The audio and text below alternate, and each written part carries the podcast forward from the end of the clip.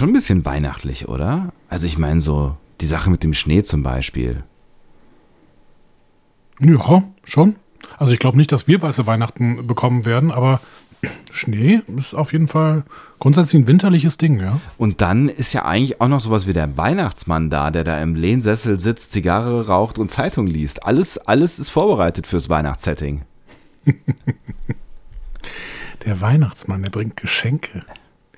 Wir werden sehr viel über diesen Weihnachtsmann reden. Wir werden sehr viel über allgemeine Theorien reden und ihr könnt es überhaupt nicht erwarten und wir auch nicht. Deswegen würde ich sagen, wir gehen jetzt ganz schnell in diese Folge rein. Ihr hört einen Discovery Panel Podcast.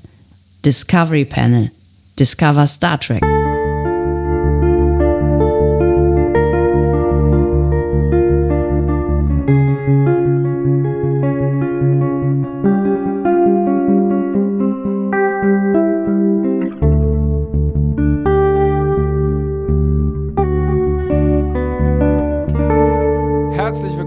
Das Discovery Panel passend zur neunten Folge der dritten Staffel von Star Trek Discovery. Sie heißt äh, Terra Firma Part 1. Das äh, könnt ihr schon verraten.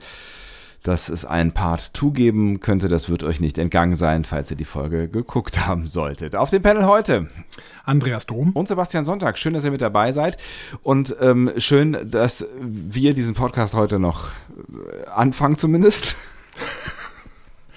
22.28 Uhr, das ist äh, ein, ein neuer Tiefpunkt. Das, ich, das kann sich anders sagen. Äh, naja gut, aber immerhin, du hast gebrannte Erdnüsse und ähm, Kaffee. Ich habe nur ein Glas und Wasser und Eierlikör. Es, es, kann, es, es, es könnte schlechter sein, seien wir mal ehrlich. Ja, ich könnte jetzt mal so einen Schluck Eierlikör nehmen, aber ich weiß nicht, ob das gut für die Folge ist. Deswegen ähm, lasse ich es lieber vielleicht. Ja, du hast ja auf jeden Fall schon ziemlich viel vorgenommen und du hast ja gerade auch schon einiges angekündigt. Ähm, und es gibt ja auch einiges zu besprechen in dieser Folge. Ähm, vor allen Dingen auf der Metaebene, ähm, weil die Handlung an sich, die ist heute, glaube ich, einigermaßen schnell erzählt.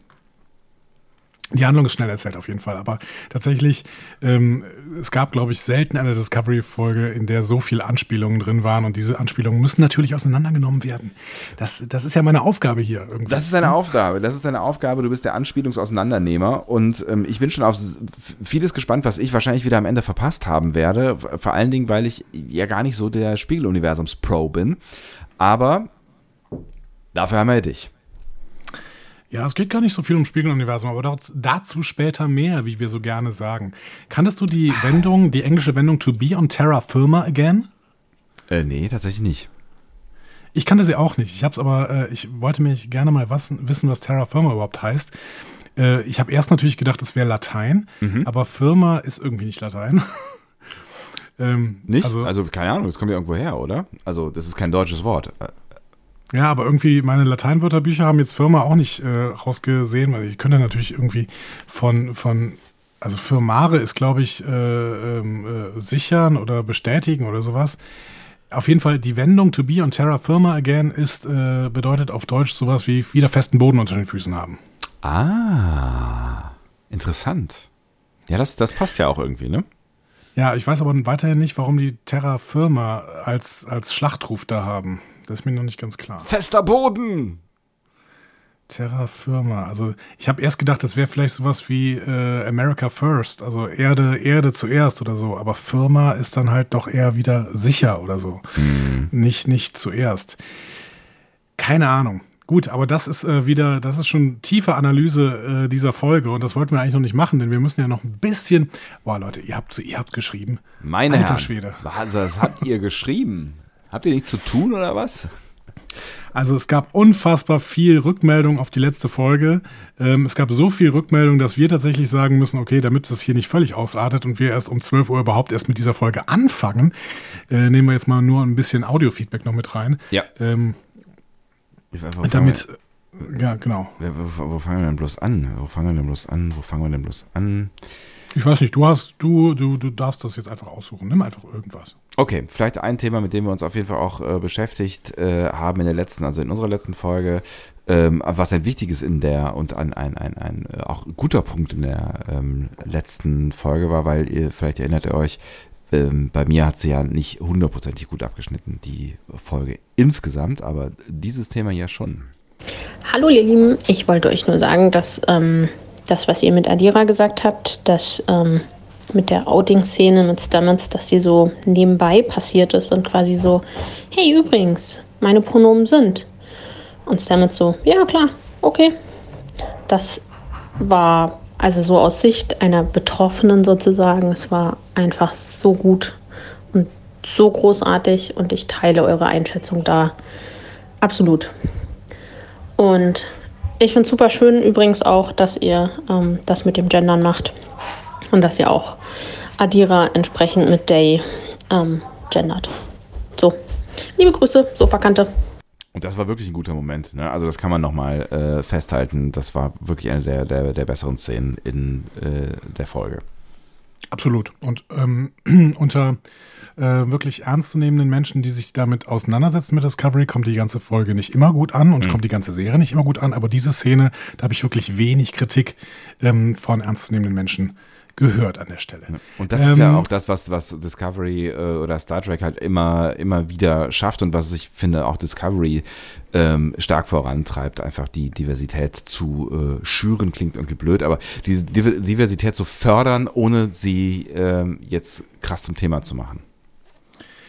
Ja, das ist einfach sowas, wo Discovery sagt, wir sind eine Star Trek-Serie und als Star Trek-Serie dürfen wir nicht ähm, also wir dürfen eigentlich nicht, nicht progressiv sein. Ja, genau. Und das ist gut. Also das ist, ich finde das total gut, dass es diese Einstellung gibt. Ne? Also jetzt würden, äh, werden vielleicht viele sagen, ja, aber dann sollten sie es vielleicht auch mal mit den Drehbüchern machen, eben äh, sich nicht irgendwie eben da, äh, dem, dem Zahn der Zeit anpassen, sondern einfach auch mal nach vorne gehen oder sowas. Ähm, das kann man, da kann man wirklich geteilter Meinung sein. Und ich finde auch auf jeden Fall, dass wir hier Kritik zulassen ja. und zulassen sollten. Also ich finde immer, dass wir ähm, durchaus kritisch mit Discovery umgehen und auch ansprechen, wenn uns irgendwas nicht gefällt. Ähm, und trotzdem lassen wir uns natürlich auch begeistern von bestimmten Sachen. Mhm. Ähm, da kam aber auch eine schöne Rückmeldung, finde ich, von jemandem, ähm, der sich so ein bisschen angegriffen gefühlt hat davon, dass, äh, ich glaube, es ein anderes Feedback war, die ähm, wiederum gesagt hat, äh, die oder der, ähm, dass ähm, die, die Hater doch mal die Klappe halten sollten oder sowas. Ja, sowas in, genau, sowas in der Richtung. Und das, äh, also ja, Hater, keine Ahnung, maybe, ähm, da, da, bin ich auch jetzt kein Freund von, aber äh, um das klarzustellen, ähm, wir, äh, wir nehmen andere Meinungen neben unseren wahr und äh, sie dürfen existieren. Das ist völlig in Ordnung. Aber hören wir doch erstmal Martin, was er dazu zu sagen hat. Gebiete, keine Grüße aus Wien. Äh, ich kann den Dialekt nicht, aber der Herr aus Wien, und dessen Namen ich schon wieder vergessen habe, der hat mich gerade sehr aufgeregt. Ich finde, es sollte ein bisschen differenzierter gesagt werden, wer die Serie schaut. Zum einen sieht man die Serie so wie er, weil man sie liebt und, und sich mit diesem Geschreibsel und Gespiele da zufrieden gibt. Auf der anderen Seite äh, schaut man das auch, weil man Star Trek liebt und sehen will, wie es weitergeht und sich dann eben auch darüber aufregt, wie teilweise etwas geschrieben wird, nämlich faul und schlecht. Das muss auch mal erlaubt werden zu sagen, ohne dass man gleich der große böse Hater ist. Ich gucke mir das gerne an, ich fühle mich unterhalten, aber ich merke durchaus, dass es teilweise wirklich schlecht ist. Und das muss man sagen dürfen.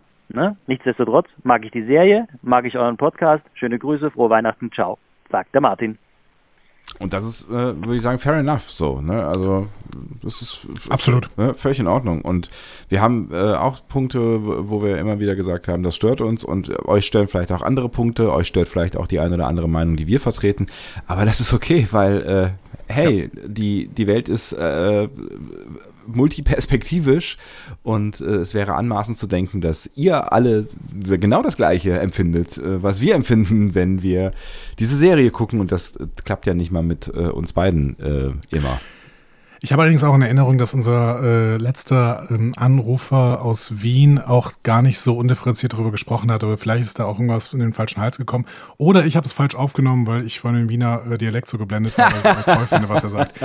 Ähm, Grundsätzlich bin ich, und das ist jetzt wieder eine kleine Stilkritik an dir, Martin, aber das ist äh, auch, auch hier wieder nicht böse gemeint, ich bin kein Fan von, ähm, von diesen Ist-Aussagen. Also es ist schlecht, es ist äh, mies, es ist müde, es ist irgendwie. Ähm, deswegen versuche ich immer, und das ist jetzt wirklich ein Versuch, und ich weiß auch, mir gelingt das nicht immer, deswegen würde ich diese Stilkritik die mir gegenüber auch einbringen. Ich versuche mal Ich-Botschaften zu senden. Auf mich wirkt das so. Ne? Auf, mhm. auf mich, äh, bei mir kommt das nicht gut an. Ich, äh, mir gefällt das nicht so. Ähm, weil ich finde, das sind fairere Aussagen. Denn im Zweifel haben sich die Schreiber und die Macher irgendwas immer gedacht. Und ähm, das kommt dann entweder gut an und wenn es, äh, wenn es eben nicht gut ankommt, dann kommt es vielleicht bei ganz vielen nicht gut an und dann wird die Serie schlecht bewertet, aber trotzdem wird sie dann aus verschiedensten Perspektiven immer schlecht bewertet und trotzdem wird es immer Perspektiven geben, die sagen, das ist ein Traum. Mhm. So. Deswegen mag ich diese, mag ich es einfach, wenn man äh, so popkulturelle Erzeugnisse beurteilt und einfach nur Ich-Botschaften sendet. So, ich mag das nicht. Mir gefällt das nicht. Und was noch ein Punkt ist, ist äh, neben der ähm, äh, neben dem, den du gesagt hast, den ich auch so unterschreiben kann, dass wir natürlich über eine Serie sprechen, die wir Scheibchen für Scheibchen gucken. Ne? Und ähm, da ist es natürlich auch manchmal schwer zu beurteilen, ähm, nachdem wir eine Folge geschaut haben und jetzt gerade, wo wir uns in einer Doppelfolge befinden, aber auch, ich finde, ähm, jetzt schon bei der letzten auf die diese Folge, ne, der Anfang dieser Folge finde ich relativiert wieder ein Stück weit äh, Kritik, die ich gehabt habe an der letzten Folge. Ähm, und das hatten wir schon mal, ähm, dass, dass das passiert ist, auch in dieser, dieser Staffel, dass du ähm, was kritisiert hast und das dann in der nächsten Folge oder ich glaube in der übernächsten wieder aufgewischt wurde. Ähm, wir wissen mhm. natürlich auch noch nicht genau, wie es komplett insgesamt funktioniert. Ne? Und es kann sein, dass die Staffel komplett ähm, am Stück quasi besser funktioniert, als ähm, wir sie jetzt gerade scheibchenweise wahrnehmen. Also das ist auch immer so ein Punkt, den ich äh, versuche im Hinterkopf zu behalten, auch wenn es mir nicht immer gelingt. Ja, und es kann auch sein, dass äh, da bei mir zum Beispiel dieses, dieses, was für mich auch ähm, damals stattgefunden hat, dieses Lost-Phänomen einsetzt, weil sie natürlich extrem viele Mysterien aufmachen und ja. wenn die dann für mich nicht gut genug erklärt werden am Ende, und das muss auch nicht am Ende dieser Staffel sein, das ist mir völlig egal wann, ne? aber ja. irgendwann am Ende, ähm, dann äh, bin ich bin ich für mich dann auch wieder enttäuscht. So, ähm, ja. das das ist äh, durchaus Potenzial, was Discovery hier gerade aufmacht an diesen ganzen Mysterien. Deswegen muss man da nochmal genauer reinschauen später. Ja, und es wäre nicht das erste Mal, dass sie die äh, Mysterien, die sie gesetzt haben, nicht ordentlich äh, auflösen. Aber äh, malen wir nicht äh, den Lorca an die Wand. Ähm, und äh, damit wären wir ja quasi schon mehr oder weniger in der aktuellen Folge. Haben wir noch irgendwas? Überlege ich äh, gerade? Ich glaube, ne, du wolltest, Forum wolltest du erstmal außen vor lassen, hast du gesagt, ne? Und ich glaube, an Sprachnachrichten, die wir rausgesucht haben, wären das die gewesen, die wir spielen wollten, weil wir haben ja keine Zeit. Ja, vielleicht schaffen wir es beim nächsten Mal auch nochmal ein bisschen äh, früher aufzunehmen und dann nehmen wir auch das Forum mal wieder rein. Dann würde ich sagen, jetzt gehen wir in die Folgenbesprechung hinein. Tief. Und als allererstes würde ich dir etwas über das Team hinter dieser Folge erklären. Ich würde mich sehr ähm, freuen. Das hat ja auch große Tradition. Ja, genau. Und dementsprechend fangen wir mit den drei AutorInnen an. Ähm, Und wo ich über AutorInnen sprechen möchte, kommt sofort dieser Sprachtyp.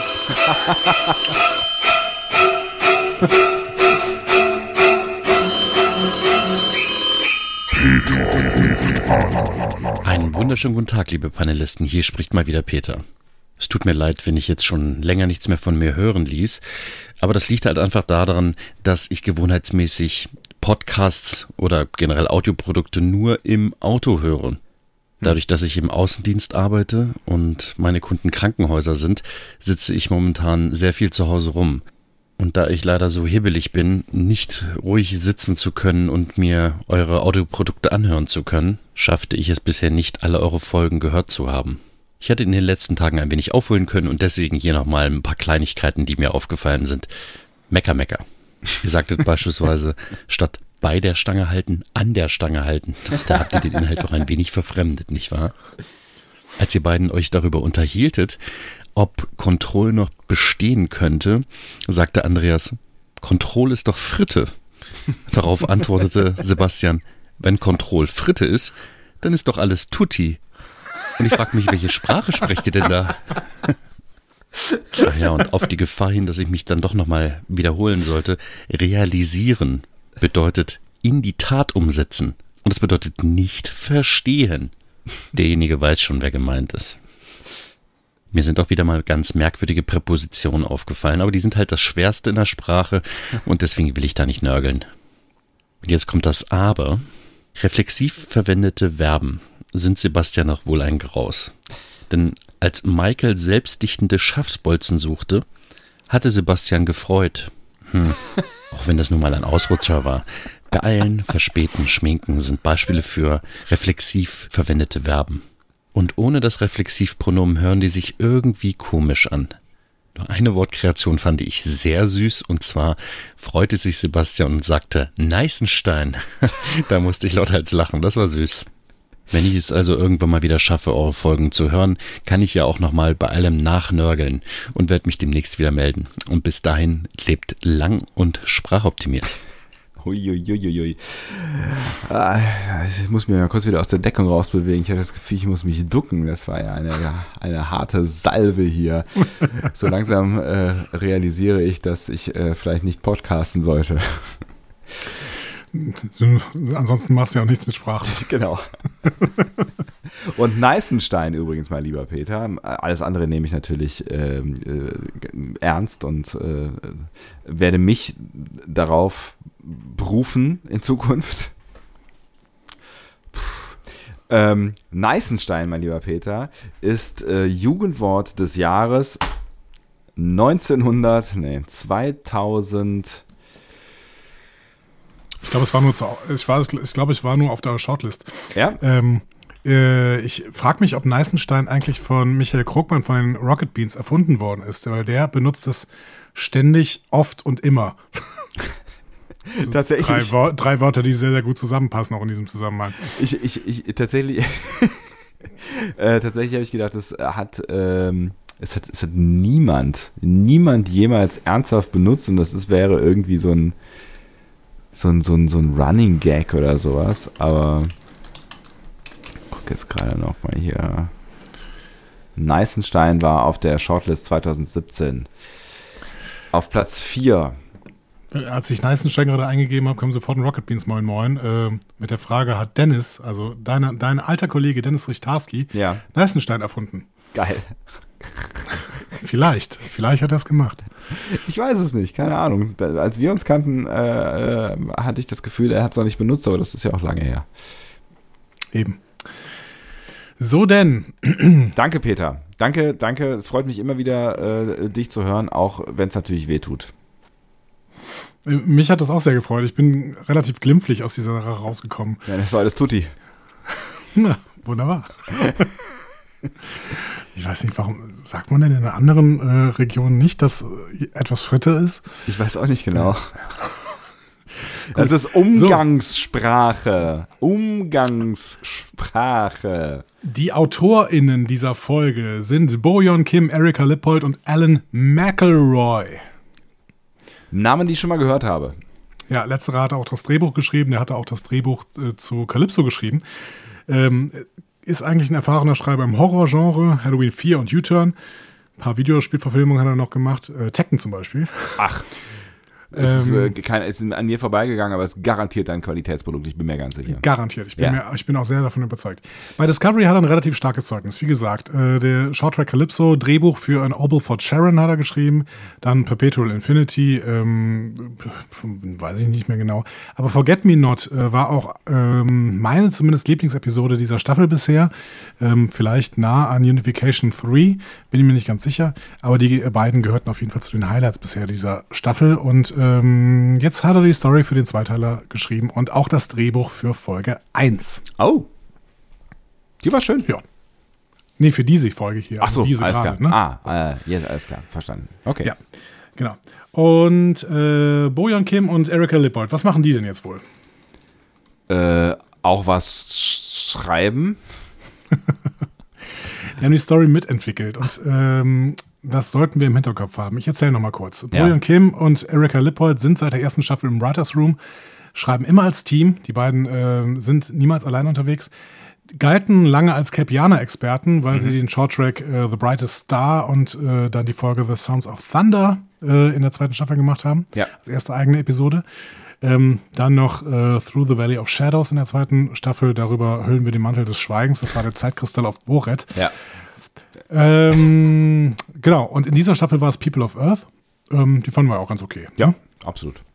Genau, und jetzt äh, schreiben sie eine Story von Terra Firma 1 und 2 mit spannend. Für uns ist aber, sie werden Hauptschreiber von Section 31 werden. Äh, haben da irgendwie die Grundstory schon mal entwickelt und schreiben auch den Piloten, wenn der dann irgendwann mal entwickelt wird, beziehungsweise ja. gedreht werden kann, genau. Ja, das, ja, es ist auf jeden Fall interessant. Das ist was äh, für den Hintergrund. Und natürlich ist auch ganz interessant, ähm, ich meine, es waren, sind alle drei ja keine Neulinge, ne? aber es ist natürlich auch ganz interessant, ähm, dass, dass Menschen aus der ersten Staffel quasi, die schon da intensiv unterwegs gewesen sind, auch mit dabei sind, weil es ja durchaus jetzt hier ähm, Anknüpfungspunkte gibt. Ja, und vor allen Dingen, weil es Capianer-Expertinnen sind, ne? Und dann haben wir hier ähm, plötzlich auch wieder die Capianer an Bord, ne? Aber Ja. dazu später mehr. Dazu später mehr. Ähm, du hast aber gerade gesagt, das sind keine Neulinge. Ein Neuling hingegen ist Omar Madha. Mhm. Der ist äh, zum ersten Mal bei äh, Discovery unterwegs, zum ersten Mal allgemein bei Star Trek unterwegs, aber der ist ein Veteran vieler TV-Shows seit fast 25 Jahren. Deswegen ähm, fast seltsam, dass er noch nie Star Trek gemacht hat. Ähm, weil er hätte sogar, glaube ich, noch DS9 machen können, weil er gerade da angefangen hat. Aber gut, äh, da hat er auch wirklich gerade erst seine ersten Episoden gemacht. Äh, zuletzt hat er mehrere Episoden von Katie Sackhoffs neuer Show Another Life gemacht. Ah, habe ich mal reingeguckt, habe ich nicht so ganz connected. Ich habe noch nicht mal reingeguckt. Vielleicht nehme ich mir das mal für die Winterferien vor. Ich mag ja. Katie Sackhoff sehr gerne, ähm, aber ich finde die Rolle nicht so hundertprozentig total super gut für sie geschrieben. Vielleicht muss ich ja noch ein bisschen mehr äh, Chance geben. Aber ähm, ja, irgendwie, keine Ahnung, es hat, ich, hat, hat mich noch nicht so ganz gecatcht. Falls, falls ihr mehr davon gesehen habt, ich glaube, ich habe zwei Folgen gesehen oder sowas, äh, könnt ihr mir ja mal schreiben, ob sich das äh, lohnt, da nochmal anzusetzen. Irgendwelche Lockdown-Tage sind ja vielleicht dafür ganz gut geeignet. Durchaus. Und Weihnachten kommt ja auch. Stimmt. So, was bisher geschah. Alles. Ja, also nicht alles, aber vieles war wieder zu sehen, ne?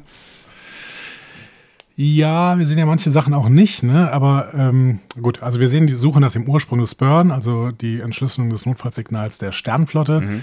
Wir sehen so ein paar Geschehnisse auf Quajon, äh, die Book dazu bringen, sich der Föderation anschließen zu wollen, was ja relativ schnell in dieser äh, Staffel, in dieser Folge abgehandelt werden wird später. Ja. Ähm, wir sehen Tilly, die als Number One eingesetzt wird. Spannenderweise äh, sehen wir aber auch einen Verweis auf die Sphärendaten aus Forget Me Not. Und das wird also wieder aufgenommen. Und ähm, Georgious Erkenntnis gegenüber Kalber, dass sie sterben wird. Und Kalber, der sagt, naja, äh, äh, gucken wir mal. Müssen wir mal genau drüber reden. Ja. Wenig Michael tatsächlich in diesem, in diesem Rückblick, ne? Wenig Michael im Rückblick, ähm, äh, was man jetzt nicht sagen kann über diese Folge. Ne? Aber Nee, äh, genau. gut, ja. Ja, da können wir ja gleich mal nochmal ein bisschen drüber diskutieren. Ja. Ich sage gleich, ähm, ich habe relativ viel aufgeschrieben. Und das fängt im Prinzip mit dieser ersten Szene an. Okay, ich bin sehr gespannt. Ich lehne mich zurück und ähm, äh, begebe mich in deine Gedank Gedanken und Hände. Wir gehen in die Folge hinein und sehen, wie der Computer langsam Georgios Körper als Hologramm zusammensetzt. Mit den Augen angefangen. Ja, schön, schön, schönes Bild, ne? Ich habe dich ähm, eben gefragt, warum du nicht äh, diese Folge mit deinem relativ frischen Kind geguckt hast. Und du meintest, ja, vielleicht war das auch nicht die, die passendste Folge, mit deinem Kind zu gucken. Wahrscheinlich wäre die Störung da schon angesetzt. ne? Ich glaube auch. Ich glaube auch. Ja, ich glaube, dann wäre es schon irgendwie vorbei gewesen. Das wäre keine ruhige Nacht geworden. Äh, eine Frage, die ich mir hier gestellt habe, beziehungsweise aber erst nachdem ich die Folge gesehen hatte, ist, ähm, wieso kommt eigentlich Georgiou seit jeher mit den Lichtverhältnissen so im, im Prime Universe so gut klar? Stimmt, ne? Die hat irgendwie nie irgendwelche Probleme gehabt. Lorca hat da ja echt äh, ähm, dauernd irgendwie äh, Probleme mit gehabt, ne? Ja, Haben wir Unklar. vielleicht aus praktischen Gründen unter den Tisch fallen lassen. ja. Finde ich immer schade, wenn sowas unter den Tisch gefallen, fallen gelassen wird. Aber das, das sind dann vielleicht so Punkte, die äh, Martin äh, mit Lazy Writing meint, ne? Das sind so. ja, oder äh, genau, mit, mit Schreiber, Schreibern, die irgendwas vergessen. Ja. Eventuell haben sie es vergessen. Ich kann aber auch nicht sagen, ob es eventuell. Also es gibt ja einen Unterschied ähm, in der Augenform, ne? wenn man irgendwie asiatischstämmige ähm, Menschen hat oder eben auch, äh, keine Ahnung, Menschen im kaukasischen ähm, Hm. Typ. So. Vielleicht könnte man ja dann irgendwie erklären, dass ähm, asiatischstämmige Menschen da weniger Probleme mit haben. Weiß ich nicht. Ist, haben die dann irgendwie, sind das, sind die Augen auch ein bisschen anders? Ich glaube ehrlich gesagt nicht. Ähm, also ich bin mir relativ sicher, dass nicht. Äh, aber er, er hätte, er hätte Fahrradkette. Ne? Sie haben es halt nicht getan. Also das ist der Punkt. Also egal, äh, ne? was, was, auch, was auch immer die Erklärung sein Ich könnte. überlege gerade, ob noch irgendein Erklärungssatz kommen könnte. Ja. Aber bis, bisher haben sie es nicht getan und sie hätten sie ja eigentlich schon viel, viel, viel, viel früher tun müssen, ja, eigentlich theoretisch. Ne? Ja. Gut. Ähm, die Szene äh, ist eine Szene zwischen Kalber und Kovic. Eigentlich eine nette, nette Kombi, oder? Ganz spannend. Also ich fand sowieso spannend, dass Kovic wieder auftaucht ähm, und ganz interessant, in welcher Rolle. Also wir, wir, erfahren ja so ein bisschen mehr darüber, womit er sich offensichtlich beschäftigt hat. Ne? Aber die beiden haben auf jeden Fall auch wieder eine Energie zusammen, so, ne? Ja, wir erfahren leider weiterhin nicht, wer Kovic ist. Nee, das stimmt. In der gesamten Folge. Das stimmt. Und ähm, äh, jetzt hat ähm, der Schauspieler beziehungsweise dieser bekannte Regisseur ähm, jetzt, oh Gott, warum fällt mir jetzt der Name nicht ein? Manchmal habe ich, gerade wenn wir so spät aufnehmen, habe ich manchmal Namensprobleme, die ich überhaupt nicht erklären kann. Siehst du dann, äh, willkommen in meinem Leben. Äh, mir geht das zu jeder Uhrzeit so. So fühle ich mich immer aber das ist, aber das ist fürchterlich. Ich kenne doch diesen äh, Cronenberg, danke. Ja. Ich habe die ganze Zeit, ich war die ganze Zeit bei David Cameron und habe gesagt, nein, das nein. ist nicht David Cameron. Das kann, nein, genau. Also, David Cronenberg hat ein Interview gegeben über Kovic. Äh, darin hat er auch ein bisschen gespoilt. Deswegen möchte ich da äh, nicht so viel zu sagen, aber er hat auch nicht erklärt, wer Kovic ist. Ja, wahrscheinlich geht ähm, das auch nicht. Wahrscheinlich ist es genau das äh, Konzept dieser Rolle irgendwie. Also das, das wird ja, wahrscheinlich wird es ja irgendwie eine, eine, eine, noch, eine, noch eine Rolle spielen und äh, ja, wir werden es mit einem großen Knall erfahren oder so. Ich bin gespannt. Wir müssen auch nachher darüber nochmal kurz reden. Ja. Auf jeden Fall erklärt Kovic Kalber das Problem mit Paralleluniversen. So. Er sagt, Zeitreisen haben negative Effekte auf den Körper. Mhm. Und das war tatsächlich schon Kanon vor Discovery. Mhm. Ähm, Discovery versucht sich hier wieder einmal in Star Trek Continuity, würde ich sagen. Denn etabliert wurde das in Voyager, mhm. in, dem, in der Folge Relativity, die auf Deutsch äh, die, den tollen Titel äh, Zeitschiff Relativity hat. ja. Weil der Deutsche kann es nämlich nicht, der, der muss das nochmal gesagt bekommen. Das ist übrigens ein Zeitschiff, ne? was ja, man ja. findet. Ja, ja, und äh, Trackcore hat da mal exemplarisch zwei Dialoge rausgesucht. Der erste ist zwischen Seven und einem Zeitreisenden. Da mhm. sagt der Zeitreisende, but this will be the third time. Und äh, Seven sagt, you're going to be removed from your time frame. Und der ähm, äh, außerirdische Zeitreisende sagt wieder, if we do it a fourth, there could be a certain, und dann sagen sie beide gleichzeitig, side effects. Aha. So. Das heißt, viermal durch die Zeit reisen gibt äh, Seiteneffekte. Ja. Und es gibt noch einen zweiten Di Dialog, beziehungsweise mehr oder weniger ein Monolog von einem, ähm, ich weiß gar nicht mehr, ob das war auch irgendein Zeitreisender, der sagt, it affects the cerebral cortex mhm. and can lead to temporal psychosis. Mhm. I told you this was going to happen, she's dead. Und er kniet da über jemanden, der gerade eben wirklich gestorben ist. Okay, also, also temporale Psychosen mhm. im zerebralen Kortex kann das ähm, verursachen. Bringen. Ja. Genau, verursachen. So. Also krasse Folgen auf jeden Fall. Ja. Man könnte jetzt natürlich die Frage stellen, ob Leute wie Cisco oder vor allen Dingen die TOS-Crew nicht so oft in die Zeit gereist sind. Ne? Stimmt. Und deswegen dann ja. auch temporale Psychosen haben müssten. Oder Daniels oder so, ne? Aber die haben vielleicht ja, gut, eine Daniels, andere Technik gehabt. Genau. Dann, ja. Genau. Und Daniels wissen wir auch nicht genau, was das für eine Spezies war. Aber wir können natürlich auch dafür plädieren, dass Cisco tatsächlich auch äh, temporale Psychosen hatte. Und auch bei Kirk könnte man sicherlich Anhaltspunkte dafür finden. Ne? Ja. Ich meine, ja. Avery Brooks hat das offensichtlich ja auch Schäden hinterlassen über die Rolle hinaus. Der Arme. Nein, Geistes. Jeder soll ja. so sein, wie er ist. Aber spannend ist natürlich immer noch die Frage, was eigentlich mit Spock passiert ist. So. Denn sein Tod wurde ja nie onscreen gezeigt. Mhm. Deswegen können wir eventuell davon ausgehen, dass mit ihm dasselbe geschehen ist. Immerhin war doch auch der so ein Wandler zwischen Zeit und Dimension. Ja, auf jeden Fall. Ja, stimmt. Nun gut. Also, der Typ, an dem Kovic das zeigen möchte, äh, dass Zeit- und Dimensionsreisen negative Effekte haben, ist ein Betelgeusianer. Mhm. Die haben wir tatsächlich in dieser Staffel schon mal kennengelernt. Nämlich in der ersten Folge, das war Cosmo Trade, der Typ, der, der ähm, Book verfolgt hat. Das ah. war auch ein Betelgeusianer. Mhm. Und dieser Betelgeuse, den wir hier sehen, der hat eine frühe TNG-Uniform an. Ähm, das Combadge ist allerdings ein spätes TNG-Combadge. Äh, mhm. Aber das können wir ja sagen, das darf vermischt werden, weil offensichtlich kommt er ja aus dem Calvin Universe. Mhm.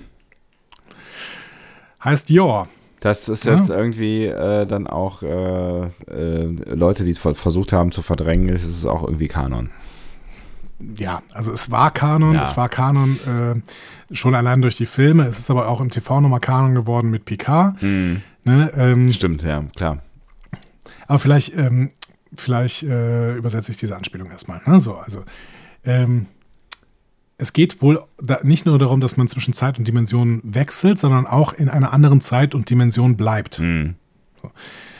Also, der stammt aus dem Kelvin-Universum der Jet Track-Filme, der kommt aus einer alternativen Realität, welche durch einen temporalen Eingriff eines romulanischen Bergbauschiffs entstand, sagt Kovic. Mhm. Damit ist die Narada gemeint, wir erinnern uns, das war das Schiff des Romulaners Nero. Mhm. Ja? Äh, JJ Track, wer das nicht gesehen hat, ich kann es durchaus äh, verstehen, wenn ihr euch das nicht angeguckt habt.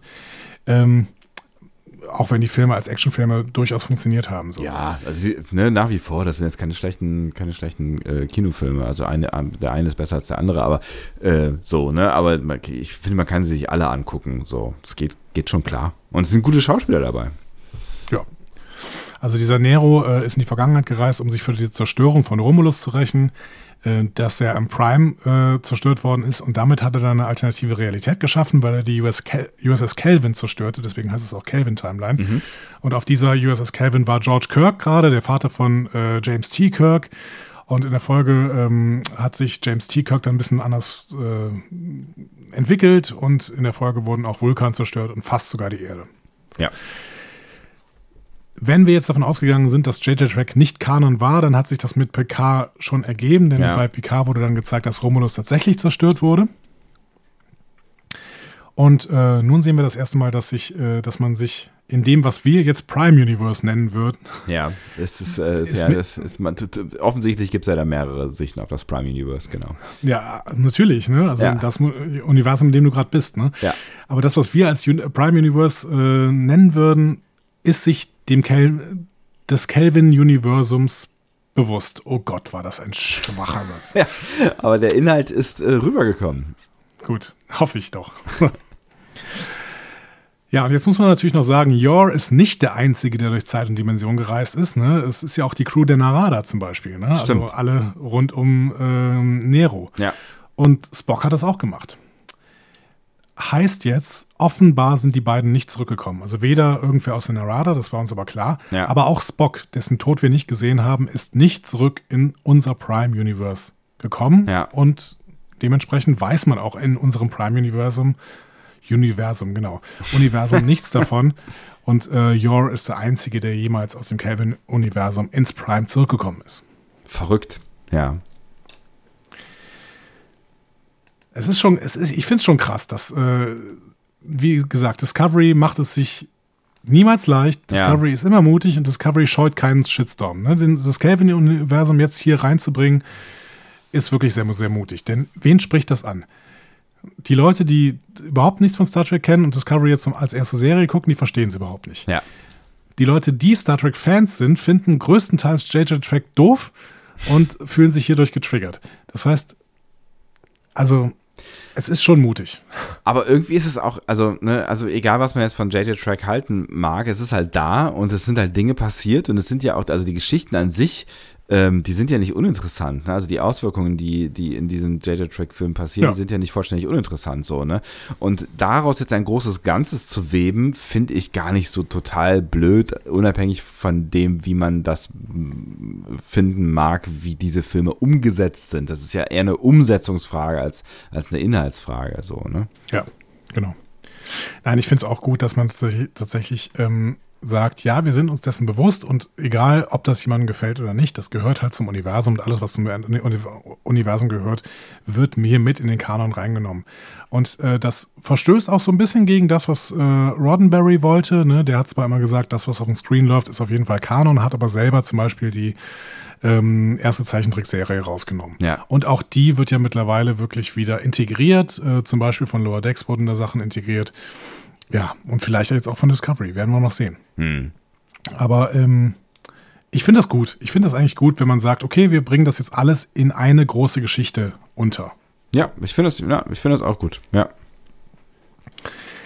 So, warum ist Jo jetzt ein Beispiel? Weil der nach seiner Ankunft unter einer schweren Krankheit zu leiden hatte, ähm, die eben durch seine Reisen durch Zeit und Dimensionen verursacht wurden.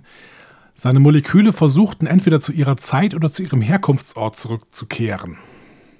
Autsch. Und wir erinnern uns an Giorgio in der letzten Folge. Die Moleküle in ihrem äh, Gesicht wollten offensichtlich auch woanders hin.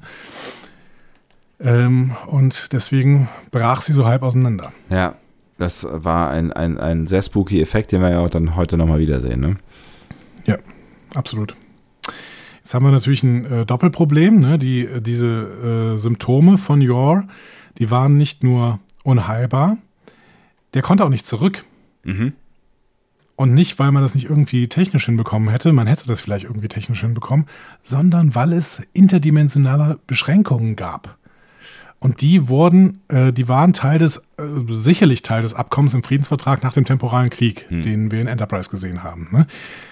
Äh, beziehungsweise von dem Daniels dann kurz erzählt hat. Der Ja. müsste nämlich im 31. Jahrhundert zu Ende gewesen sein, knapp 100 Jahre vor der Zeit, die wir jetzt hier gerade sehen. Mhm.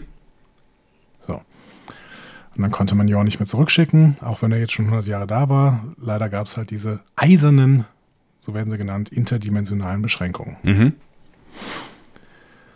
So. Das alles Kontext zu diesem Typen, der da rumsteht. Und das, das, das, das ist genau, das ist wie viel? Die ersten 30 Sekunden oder sowas in der Richtung? Ja. So ungefähr, genau. Ja. Ja, Jors Ärzte haben dann auf jeden Fall bei der Föderation tatsächlich Sterbehilfe beantragt. Ja, weil das offensichtlich auch sehr, sehr schmerzhaft ist, was da, äh, Mhm, was genau. da passiert. Ne? Also man, man kann den Leuten irgendwie nicht so richtig helfen. Und wenn es schon so schlimm bei Jor war, dann setzt Kovic schon einen drauf, denn er schreibt, äh, der, der, er schreibt, genau, er sagt dann, ähm, Jors Leiden sei ein Kinderspiel im Vergleich zu dem, was Giorgio erleben wird. Denn Mirror und Prime Universe, das hat er ja schon in der Folge 4 erzählt, sind mittlerweile weit voneinander entfernt. Die sind auseinandergedriftet. Ja. So. Und das scheint bei Kelvin und normalem Universum nicht so gewesen zu sein. Ähm, zumindest als Jor rübergekommen ist. Ne? De Ja. Dementsprechend, ähm, ja, Giorgio erwartet wirklich ganz, ganz Schlimmes. So. Ja, und Kalber hat natürlich einen medizinischen Ethos und sagt, ja gut, dann geh ich mal Bescheid sagen. Ne? Und Kovic sagt, nee, mach's mal besser nicht, ne? sondern betäubt die, pack sie in eine Zelle. Das Problem ist, eine sterbende Terranerin, die wird den Kampf suchen, um ehrenvoll unterzugehen. Und das will man nun wirklich nicht auf der Discovery haben. Ne? Ja, also ich meine, er hatte irgendwie einen Punkt, aber das ist auf der anderen Seite echt kein, kein Umgang, oder? Also ich meine, das, das ist ja nicht. I don't know. Ich, klar, auf der anderen Seite muss man natürlich immer wieder sagen, es ist eine Imperatorin und die ist, die ist immer gefährlich und wie sie auf der Discovery ge, ge, ge, gehandelt wird, da kann man auch drüber streiten, ob das der richtige Umgang ist. Auf der anderen Seite habe ich jetzt zum siebten Mal gesagt, ähm, naja, ist sie halt auch ein Mensch und ähm, verdient halt auch irgendwie als solcher bezeichnet, äh, behandelt zu werden und vielleicht auch einen ein, ein, ein, ein Prozess durchmachen äh, zu dürfen. Ich finde auch durchaus, dass so eine Bemerkung von Kovic ihn wieder ein Stück weit in die Nähe von Sektion 31 stellt. Hm. Weil so richtig Föderationsmoral ist das hier nicht. Nee. Ne? Vor allen Dingen ist die neue Föderationsmoral, Ja. die wir ja auch in dieser Folge nochmal bestätigt bekommen. Ja, genau. Ja, Kalber will auch noch nicht aufgeben. Äh, Und anders als Kovic vorhergesehen hat, hat der Computer tatsächlich eine Lösung parat. Hm? Kovic sagt noch, nee, er hat keine Lösung, aber Ja. der Computer sagt, ja, und hier habe ich eine Lösung. Denn Sphärendaten, Genau, es ist Ja. ja nicht irgendein Computer. ja, wir werden nachher noch was, ein bisschen was über diesen Computer erfahren. Aber hier wissen wir schon, die Sphärendaten helfen. Wir wissen aber noch nicht wie. Erstmal gehen wir zu Giorgio und schauen uns die Auswirkungen an. Die sitzt gerade in der Messe Mhm. und ähm, schafft es schon nicht sinnvoll, ihre Hand zu benutzen. Also sie würde gerne nach einem Weinglas äh, greifen und schafft das nicht. Es geht so durch, ne? Es ist, also sie, sie kriegt Ja. es nicht gegriffen, es geht so, sie kann es nicht an, anpacken. Offensichtlich sind äh, Teile ihrer äh, Materie schon irgendwo anders unterwegs. Exakt. Tilly gesellt sich dann zu ihr und wird erstmal von Beleidigungen übersät und von Erbsensuppe. äh, weil dann kann Giorgio doch plötzlich wieder die Hand benutzen. Ne? Möchte sie auch gerade zeigen. Mhm. Und äh, Tilly ist relativ sprachlos, ne? weil sie auch irgendwie, ja, Ja, sie Also wollte, Giorgio sagt, ja, sie wollte ja eigentlich was Nettes machen. Also sie wollte ihr quasi zusprechen und sagen irgendwie, äh, hey, wir sind da. Du hast offensichtlich Probleme und ich habe es gesehen. Wir sind da, aber das ist nichts, was so einer einer äh, Giorgio Mirror äh, um die Ohren haust, so, ne? ja, du darfst ja keine Schwäche zeigen, ne, im Ja. Mirror Universe, wie wir später noch mehr als genug sehen werden. Ja, ähm, damit Tilly jetzt nicht irgendwie was Falsches tut, und Giorgio sagt ja eigentlich, wenn ich du wäre, würde ich mich jetzt umbringen, also, ne, so, Ja. äh, greift Michael ein Mhm. und schickt Giorgio in die Krankenstation. Toll, Denn dass Michael immer da ist. Ja, die ist ja vorher schon reingekommen. Ne? Ja. Also man sieht ja, äh, der Anfang der Szene, da sieht man ja quasi Michael von weitem. Ja. Aber wir sehen schon da, das wird noch anstrengend mit Giorgio auf der Discovery. Der Kovic hatte nicht zu Unrecht gesagt, ja, sperr die am besten in eine Zelle. Ja. Hm? ja, ja, klar. Also das ist natürlich auch einfach ein sehr ernstzunehmendes Problem für eine äh, Frau, die nur von Macht lebt. Und wenn ihre eigene Macht insofern schwindet, als dass sie, dass sie verschwindet, ist das ein Problem, ja. So, dann gehen wir nochmal in die Krankenstation zurück. Offenbar kann laut Computer eine Heilung auf dem Planeten Danos 5 gefunden werden. Ein Planet nah am Rand der Galaxie. Mhm. Der liegt noch im Alpha-Quadrant und ist aber nah am Gamma-Quadranten. Übrigens ähm, leider Fehler in der deutschen Übersetzung, die da den Delta-Quadranten draus gemacht haben. Oh, okay. Okay, aber Gamma-Quadrant, ähm, ich bin mal gespannt, ob das noch wichtig wird. Wir müssen uns auf jeden Fall den Gamma-Quadranten merken, denn das ist das Original. Ja. Nah am Rand der Galaxie, Sebastian. Ja. Wir erinnern uns an das, was ich in der letzten Folge erzählt habe. Verobin-Nebel, Vera Rubin. Ah, Laut Vera Rubins Theorie befindet sich am Galactic Rim, also äh, am Rand der Galaxie, ne? eine Schicht aus dunkler Materie. Ich möchte es nur noch mal gesagt haben. ist in Ordnung, ist in Ordnung. Geht das jetzt so weiter? Wir sind in, in der zweiten Szene, Alter. Ich wollte es ich wollt's nur mal gesagt haben. So, die Theorie könnt ihr in der letzten Folge nachhören und die Theorie bezüglich dunkler Materie als Auslöser für The Burn hört ihr in unserer Besprechung von Forget Me Not. Ja, es ist spannend. Ich gebe es ja zu, es ist spannend. Ich, will- ich wollte es nur mal gesagt haben. Ja. Den Galactic Rim, ne, vielleicht spielt er noch eine Rolle. So. Ähm, in TOS spielte der Galactic Rim schon eine Rolle, ähm, allerdings ohne Theorien von Vera Rubin, wobei es die damals schon gegeben haben könnte, wie auch immer. Ähm, in äh, TOS wurde der äh, Galactic Rim von der USS Enterprise durchbrochen, und zwar zweimal. In Where No Man Has Gone Before und äh, dann nochmal in By Any Other Name. Ähm, und das führte dann dazu, dass erst Gary Mitchell und dann Dr. Dana Psi-Kräfte bekommen haben und verrückt geworden sind. Ups. So. Sollten wir eben alles im Hinterkopf haben, wenn wir äh, uns daran erinnern, wo wir denn hier sind. Eieieiei.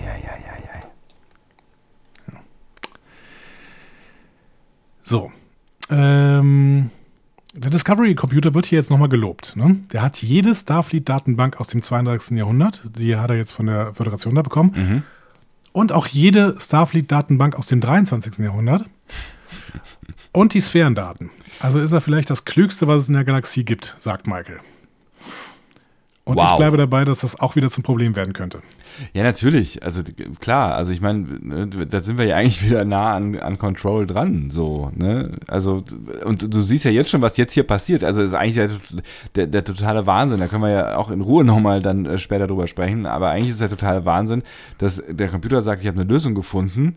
Niemand weiß eigentlich genau, was die Lösung ist, wie wir ja später herausfinden. Und trotzdem handelt dieses Schiff einfach mal eben und sagt, okay, ja, Computer, äh, du weißt ja viel, dann, äh, dann machen wir das jetzt mal so. Okay, cool.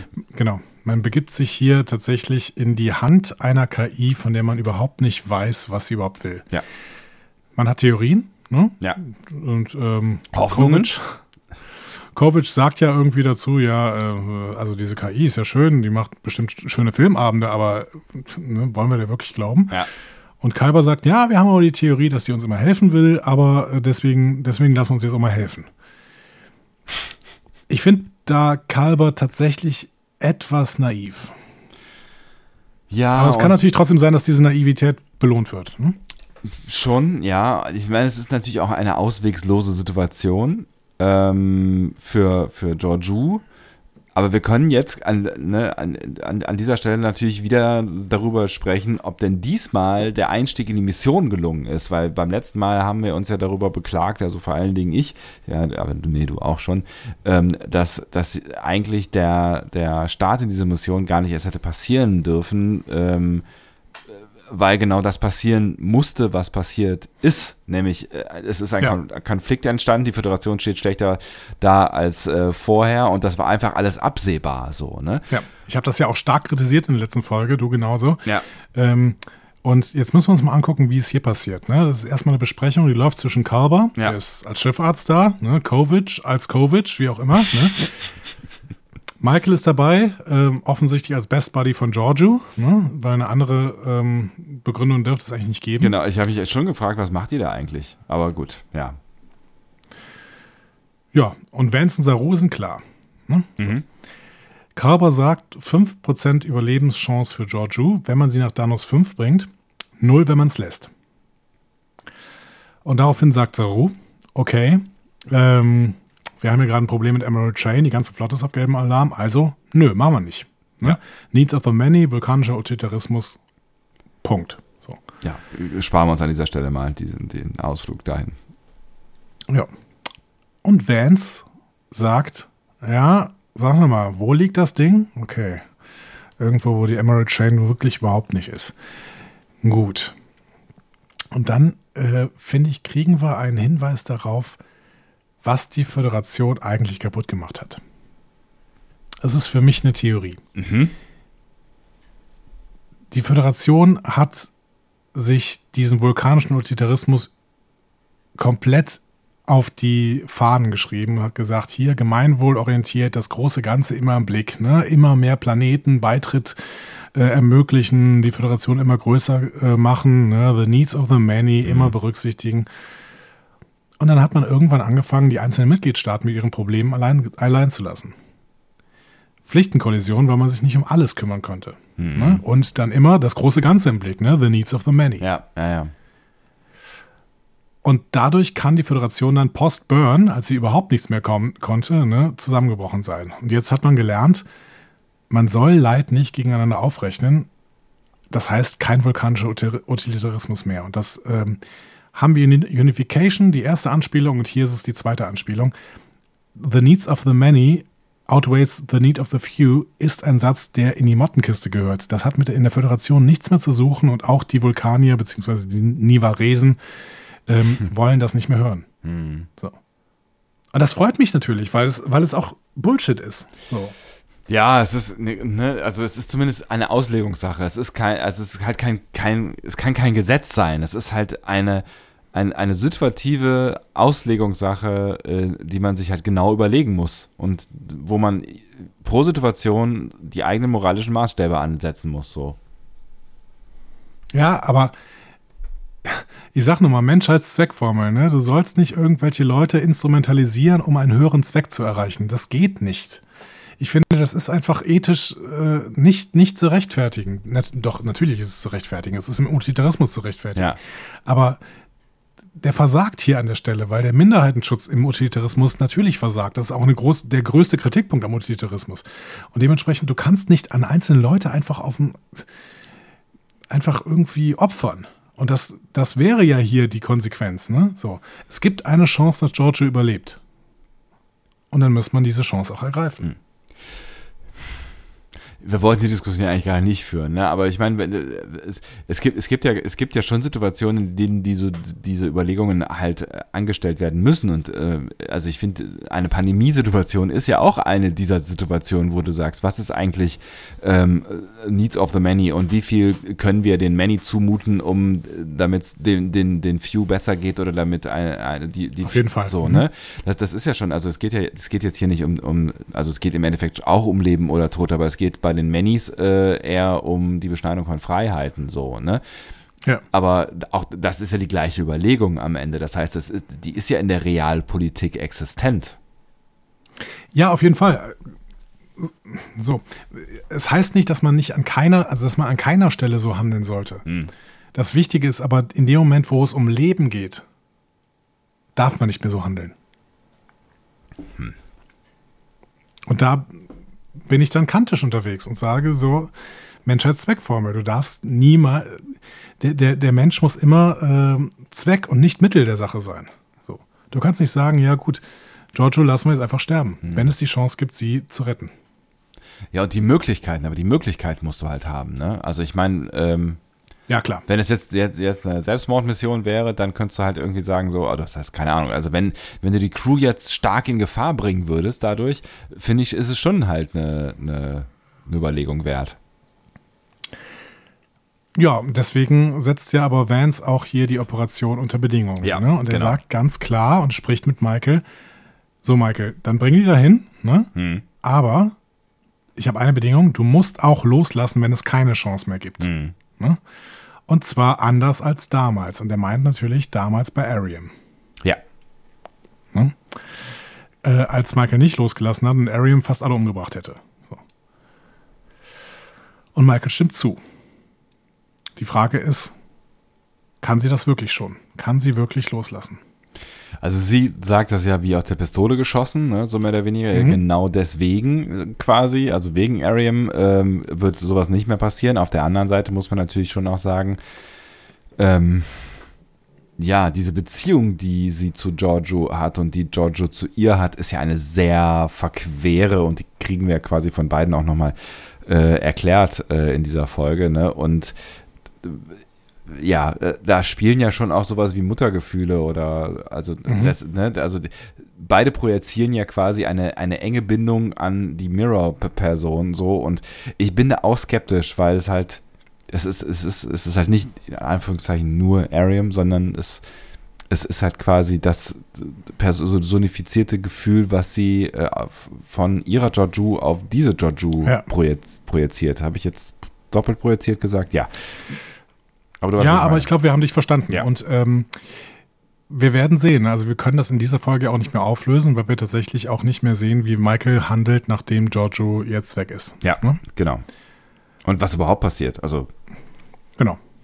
Genau, und da ähm, müssen wir nachher noch über natürlich über viele Theorien sprechen, was ja. da überhaupt passiert. Ja. Ähm, erstmal gehen wir die, aus dieser Besprechung raus. Saru entlässt alle Beteiligten, ähm, aber Vance sucht nochmal das Gespräch mit ihm und sagt: Hör mal, Saru, die Crew muss immer das Gefühl haben, dass jeder von ihnen den Wert hat, dass man alles stehen und liegen lässt, um dieser Person zu helfen. So ungefähr. Mhm. Hm? Ist, ist, ist, natürlich auch kein, kein, kein Nullargument so, ne? Das ist ja, es ist natürlich schon irgendwie so ein Teambuilding Dingsbums, so irgendwie wir stehen füreinander ein. Es ist ja auch ein Militärding, so, ne? Wir lassen keinen zurück, bla bla bla bla, so, ne? Und ich, ich kann, ich finde, Vance hat da schon auch irgendwie einen Punkt. Ich finde das total, ich finde das, ja, wie gesagt, also, aber das passt ja auch zu meiner Argumentation. Ja. Ich finde Vance hier sehr, sehr, sehr, sehr stark. Mhm.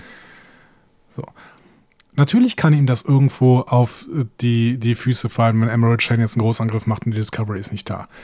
Ähm, auf der anderen Seite weiß er auch nicht genau, ob die Discovery dann überhaupt viel helfen würde. So, ne? Aber ähm, wissen wir nicht, weil wir wissen gerade nämlich nicht, äh, was die Discovery eigentlich wirklich kann. Und wir wissen nicht, wie groß die Flotte ist und wir wissen nicht, wie groß die Gefahr durch Emerald Chain überhaupt ist. Das ist klar. Ja. Aber ähm, keine Ahnung. Ich finde die Entscheidung, die äh, Vance hier trifft, finde ich sehr, sehr, sehr gut. Mhm. Und das fand ich in der letzten Folge nicht. Dementsprechend, ähm, in der letzten Folge habe ich das Drehbuch auch kritisiert, weil das irgendwie das passieren musste, was auf diesem Planeten ist und äh, die Begründung, warum diese ähm, warum die, die äh, Mission zugelassen worden ist, die war irgendwie komisch und hat mich nicht überzeugt. Ja. Aber hier überzeugt es mich sehr wohl. Kann ich verstehen. Und was ich an, äh, an, an dem Punkt auch irgendwie noch bemerkenswert finde, ist, dass Saru ja in dem Moment zurück äh, rudert und ja, auch wenn es dir nicht passt, da aber zumindest das Gefühl vermittelt, als hätte er aus der letzten Mission ähm, was mitgenommen. So. Ja. Und äh, vielleicht auch so einen kleinen Lern. Also ich finde, das wischt so ein bisschen ähm, auch seine, seine Entscheidung aus der letzten Folge, da auf diese Mission dringend gehen zu wollen, ähm, wieder auf. Auch wenn es vielleicht in dem Fall nicht die richtige Entscheidung gewesen ist. Ja, also er zeigt einen Lerneffekt, ne? Das ja. ist ja schon mal nicht schlecht. Ja. So. Macht aber die Entscheidung, dass er wirklich gehen durfte und dass dann auch nachher noch dieser Tilly-Plan zugelassen worden ist aus der letzten Episode, ja. für mich nicht besser. Nee, das stimmt. Irgendwie. Ja.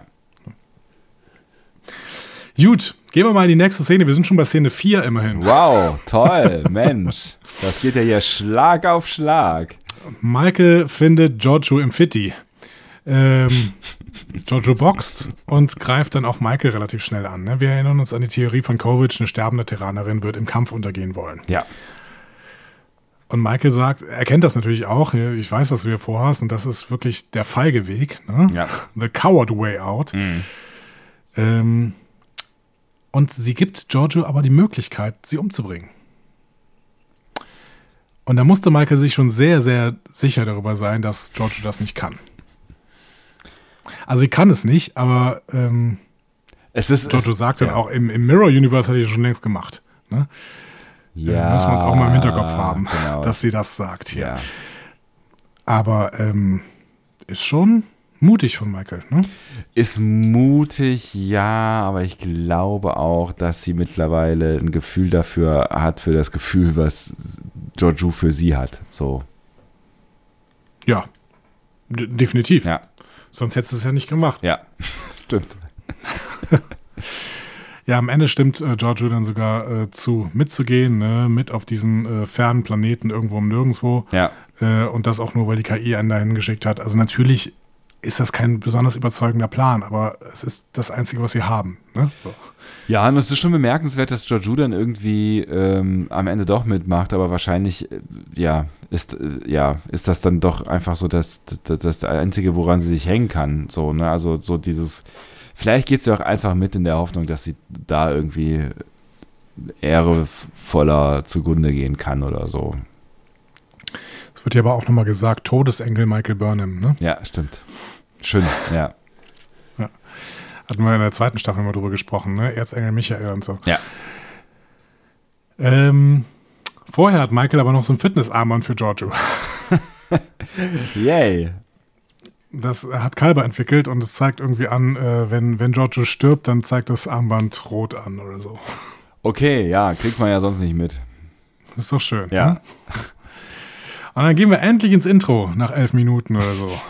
Nicht so, nicht so schlecht. Ja. Ja, und nach dem Intro sehen wir dann auch, dass die Discovery Danos 5 erreicht. Äh, und Giorgio hat sich schwer bewaffnet.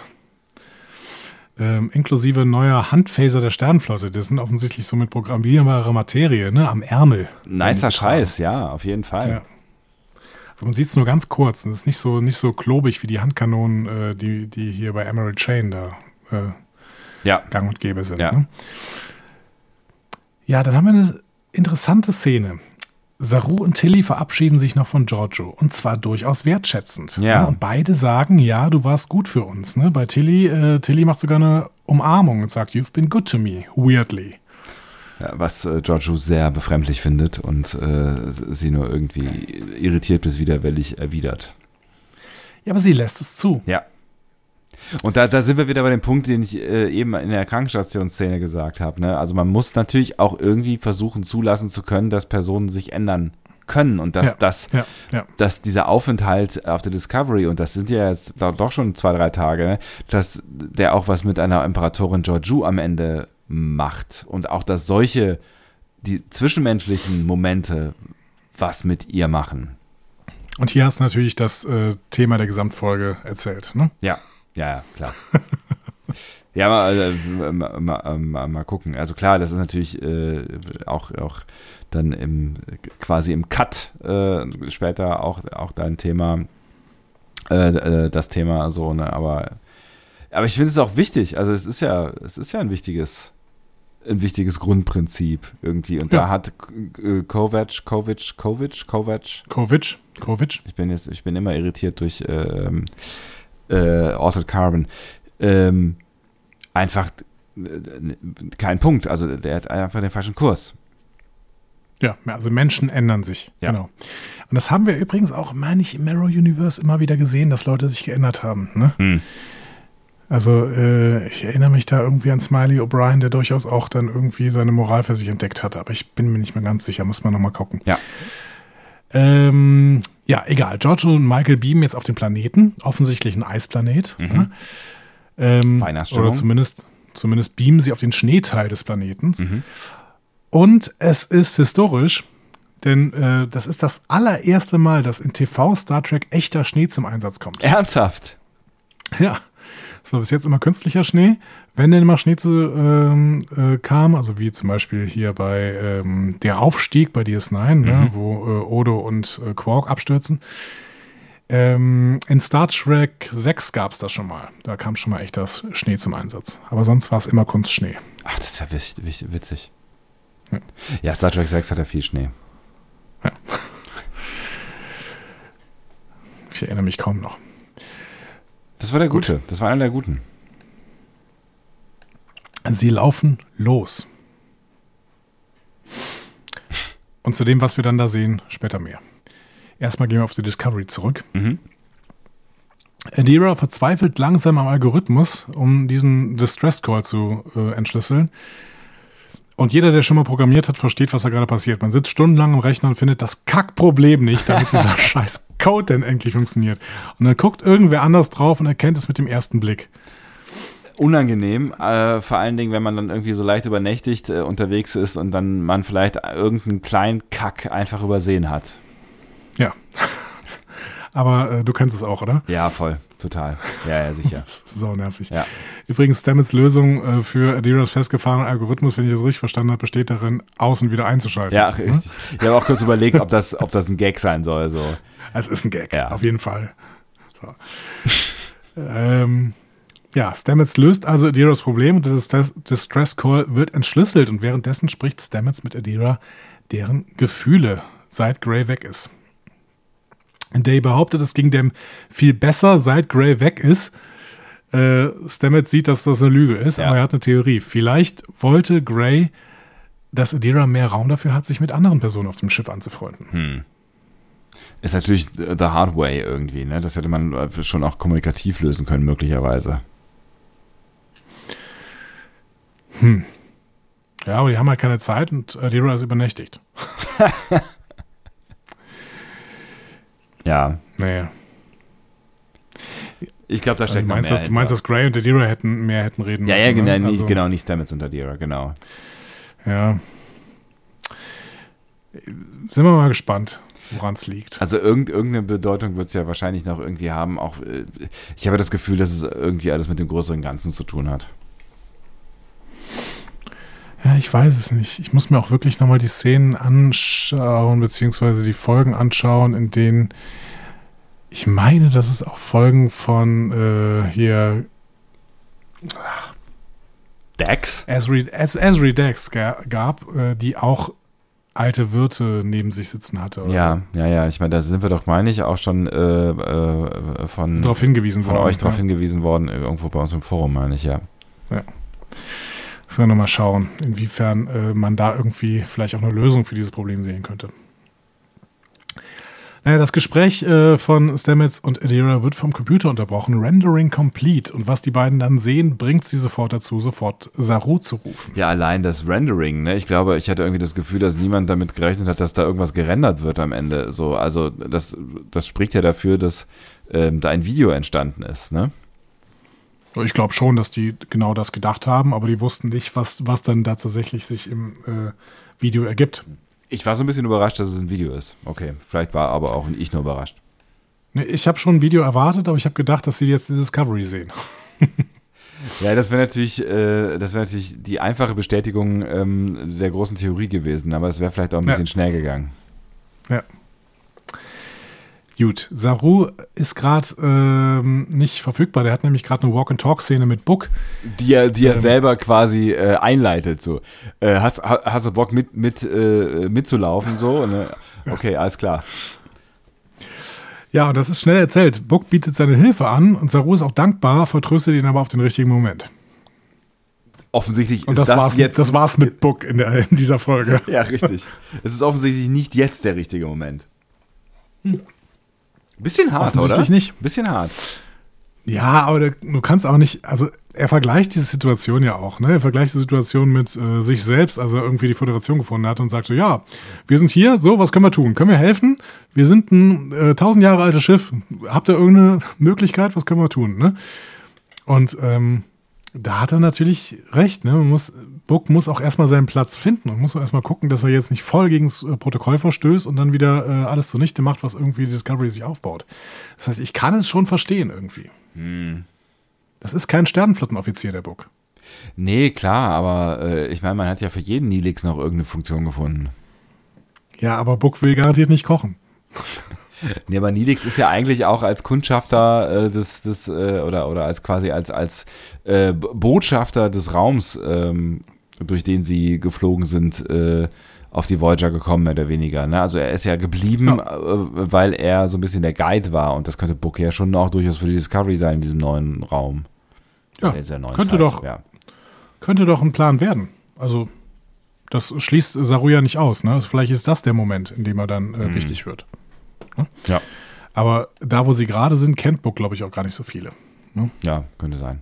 Aber immerhin kommt er an Informationen dran, das, das hat er ja schon bewiesen. Ja. Genau, er kommt an Informationen dran. Äh, er hat diese, dieses Courier-Netzwerk und das wird garantiert auch noch wichtig werden. Ja. So, wir gehen zurück auf den Eisplaneten. Burnham und Giorgio laufen da gerade drüber. Sind dir die Szenen bekannt äh, vorgekommen? Es, äh, äh, die, die, die Szenen vom Eisplaneten. Also es sah, Ja. äh, ähm, es sah so ein bisschen aus ähm, wie, wie im Piloten, ne, als die beiden durch die Wüste Ja. gelaufen sind. Ne? Es sah nicht nur so ein bisschen aus, es war eine ziemlich perfekte Spiegelung. Es sind teilweise sogar dieselben Einstellungen bei den Drohnenaufnahmen. gewesen. Ernsthaft, ja? Ja. Deswegen, meine Theorie ist, hier wird etwas zu Ende geführt. Mhm. So, dazu aber später mehr. Okay. Die arbeiten, die beiden arbeiten dabei auf jeden Fall ihre schwierige Beziehung auf. Vorübergehendes Zwischenfazit, beide bedauern, dass ihr Gegenüber nicht das Pendant aus dem eigenen Universum ist, beziehungsweise werfen genau das dem Gegenüber vor. Ja. Gut. Und da plötzlich kriegen sie sowas wie ein Lebenszeichen, aber nicht exakt ein Lebenszeichen, also not exactly. Und jetzt wird's abstrus. Ja. Ein Mann sitzt im Mantel auf einer Art Gartengarnitur, Sessel, Gartensessel, Ja. ne, hinter ihnen und liest Zeitung, neben ihm eine Tür, die offensichtlich erstmal nirgendwo hinführt. Ja. Man sieht sie von beiden Seiten und äh, es ist einfach nur eine Tür, die im Raum steht. Also Genau. im Schnee steht. Und die gerade auch noch nicht da stand. Ne? Also Ja. es ist irgendwie plötzlich erschienen. Der Mann hat Klamotten an, die nach dem 20. Jahrhundert aussehen, würde ich sagen. Mhm. Ja. Ne? Ja. Erde, 20. Jahrhundert natürlich. Ja. Er liest die Zeitung. Und da hat er offensichtlich gerade vom schmerzvollen Tod von Imperatorin Giorgio gelesen. Oh. Ja. Die ist empört, aber er sagt, sei halt die Zeitung von morgen. Und er stellt sich selbst als Karl vor. Hm. So. Zeitungsanalyse, Ernsthaft? wenn du möchtest. Ja, bitte, hau raus. Also oben links auf der Zeitung steht Delivering Tomorrow's News Today. Okay, das ist ja schon mal ganz geil. Oben rechts steht Universal Edition. Die zweite Überschrift im Giorgio-Artikel ist Cells Pulled Apart. Also wir wissen auch, es geht offensichtlich darum, dass äh, ihre Zellen, ihre Moleküle wieder ins Ursprungsuniversum raus wollten und deswegen sie quasi auseinanderplatzt. Ne? So. Dann haben wir aber noch einen anderen Artikel, beziehungsweise noch mehrere andere Artikel auf dieser Seite, die wir da sehen mit dem Giorgio-Artikel. Ähm, erstmal ein Artikel, der heißt Starship USS Genelan reported to be missing. Und einen zweiten Artikel, der heißt Supernova threatens Ticon Empire, Empire Billions Perish. Also, die Genelan ähm, stammt aus der TNG-Episode Relics. Und wir erinnern uns, Relics war die Episode, in der Scotty vorkam. Und tatsächlich ist die Genelan das Schiff, das Scotty in die Zukunft bringt. Ach. Ähm, und in The Last Outpost geht es um das Tekon äh, Empire. Ne? Wir erinnern uns, das war die Episode mit den Ferengi, ne? also diese erste Ferengi-Episode mit Ja. den Haha! Das war die, die Prototyp äh, äh, Ferengis, genau. Ja. Genau. Und äh, da war so ein Wächter als letztes Zeichen des Tekon-Imperiums. Und War da nicht, war nicht auch schon einer der, der äh, späteren Ferengi-Darsteller mit dabei? Hier, es war nicht Shimmerman, aber es war, war da nicht schon einer irgendwie aus Doch, es kann DS9? gut sein, dass sogar Schimmerman schon dabei war, Ja? meine ich auch. Ja. Okay. Wir haben über diese Episode auf jeden Fall mal im Rahmen von Picard gesprochen, weil das Tekon-Imperium ist ja gefallen und zwar äh, durch so eine Alterität. Mhm. Und da hatten wir schon mal vermutet, dass das vielleicht diese Alterität aus Picard sein könnte. Mhm. Ne? So irgend, irgendwelche fremden Mächte. Ja. So, also ein paar nette Star Trek-Anspielungen, die wir hier einfach drin haben. Wir, äh, es zeigt uns, diese ähm, Zeitung ist auf jeden Fall irgendwie überzeitlich. Mhm. Ne? Ja. So. Aber die hat noch eine Rückseite.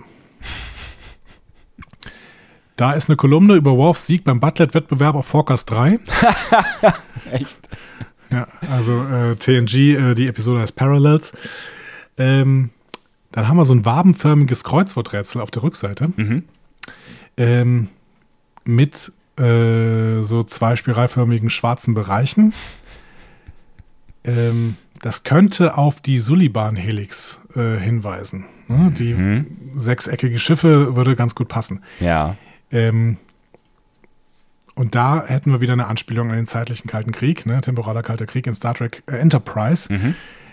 Ähm, das Interessante ist aber bei diesem Kreuzworträtsel, dass sowohl die Kopfzeile ähm, als auch die Fragen des Kreuzworträtsels in bajoranischer Schrift gedruckt sind. Aha. Okay. Schon wieder Bajor. Ja, Bajor hat, also irgendwas ist mit Bajor los. Da müssen wir noch immer im Hinterkopf halten. Also, Vieles wir müssen so wir viel im im Hintergrund. Hinterkopf. Meine Ja. Herren, ja. Gibt noch ein paar andere Bemerkungen. Die äh, Zeitung kostet beispielsweise 15 Quad los. Das ist die Währung in The Gamesters of Triskelion von TOS. Spannend, aber richtig spannend ist der Titel der Zeitung und ein größerer Artikel auf der Rückseite. Der Titel ist The Star Dispatch. Das ist eine ganz typische fiktive Zeitung im alten Hollywood. Die wird immer wieder benutzt, in allen möglichen Filmen auch, ne? gerade in den, äh, in den 50er Jahren. So, ne? In Star Trek wurde genau diese Zeitung auch schon mal benutzt, The Star Dispatch. In the City on the Edge of Forever. Nein. Und auf der Rückseite ist auch noch ein Artikel. Da steht Good Soup und das Bild von einer Armenküche, vor der sich viele Leute da anstehen. Krass. Und darunter ein Angebot mit Let Me Help. Also, wir haben zwei Verweise auf die TOS-Episode mit Edith- Keeler. Wieder ab in den Hinterkopf. Ne? The City on the Edge of Forever wird hier sogar zweimal angespielt. Crazy shit. So. Jetzt haben wir ganz viel im Hinterkopf und jetzt gehen wir erstmal weiter im Text. Mein Gott, schreibt noch jemand mit irgendwie oder so. Das ist, äh, es ist, es ist, also mir platzt gleich mein Hinterkopf. Das ist echt viel Zeug. Crazy shit. ja, vielleicht können wir noch ein paar Sachen zusammen basteln gleich. Okay. Burnham fragt erstmal, wer er ist. Ja, Und er stellt sich, wie gesagt, als Karl vor und macht ein paar Wortwitze. Ne? ja. Ich fand's ganz Also witzig. was- ja. Was ist eigentlich ein süßes Portal? Adorable. Ich fand's witzig. Mm. Sie macht noch einen Check, aber sie findet nicht heraus, was, ist, was denn eigentlich Phase ist. Also geht sie mit ihrem Tricorder dran ne, und ähm, versteht irgendwie dieses Ding nicht. Also Burnham und er dazu, geht einmal um die Tür herum so, ne, und ja. Genau. Hm. Dazu könntest, mal, könntest du mal Ton 1 Disco abspielen. Ich habe dir da ein bisschen was geschickt. Ton 1 Disco, also du meinst Beispiel 1 Discovery, ja? Genau, ja. Beispiel 1 Discovery. Es gibt auch Beispiel 2 Discovery. Nee, Beispiel 1. Ich bin, ich bin wirklich sehr, sehr gespannt. Das haben wir noch nie Ja. gemacht, dass ich ja irgendwas abspiele, wo ich nicht reinhören durfte. Okay, Beispiel 1 Discovery.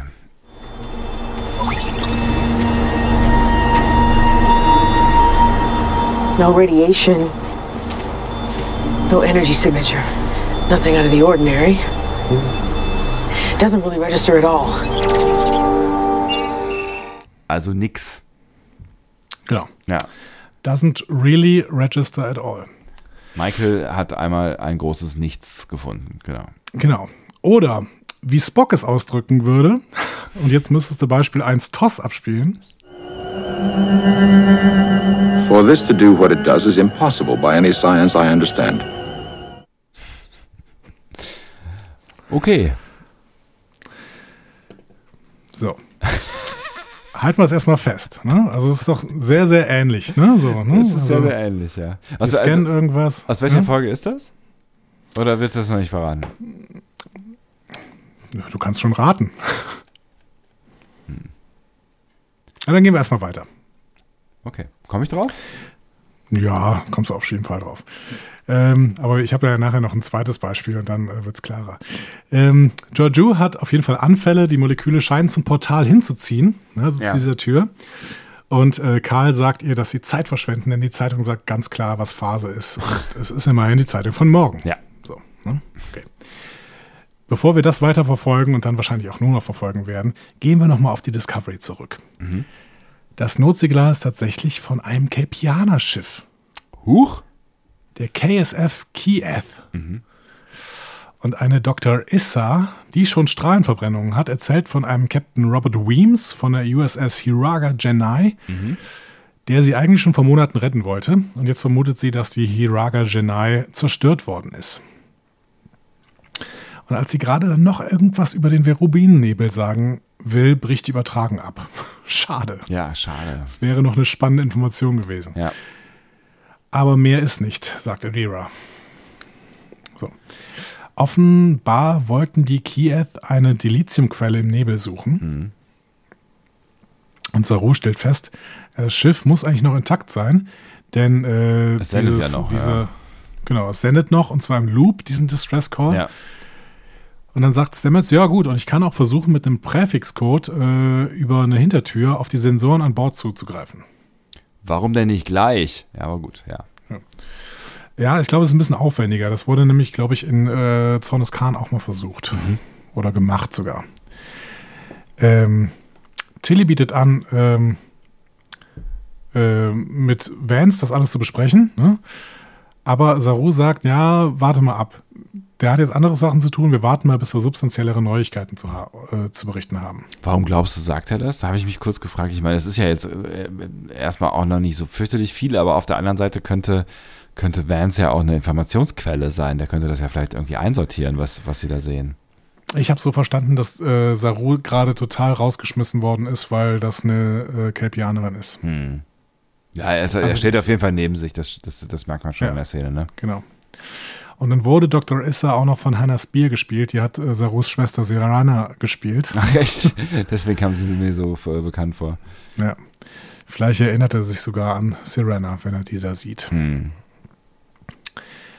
Ja, und mit äh, dieser äh, Bemerkung verlassen wir die Discovery bis auf weiteres. Punkt. Tschüss, liebe Discovery. Zurück zu Karl. Der spricht weiter in Rätseln, beziehungsweise er zitiert. Er zitiert in Rätseln. Hören wir doch noch mal kurz, was er sagt. Ton 1, also in Beispiel 2. Ne, The answer follows the question. It's dangerous if it goes the other way. Ja, also die äh, Antwort folgt der Frage. Es ist gefährlich, wenn es andersrum läuft. Richtig? Ja, genau. Hm.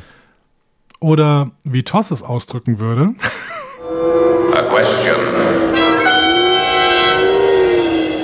Since before your sun burned hot in space, and before your race was born, I have awaited a question.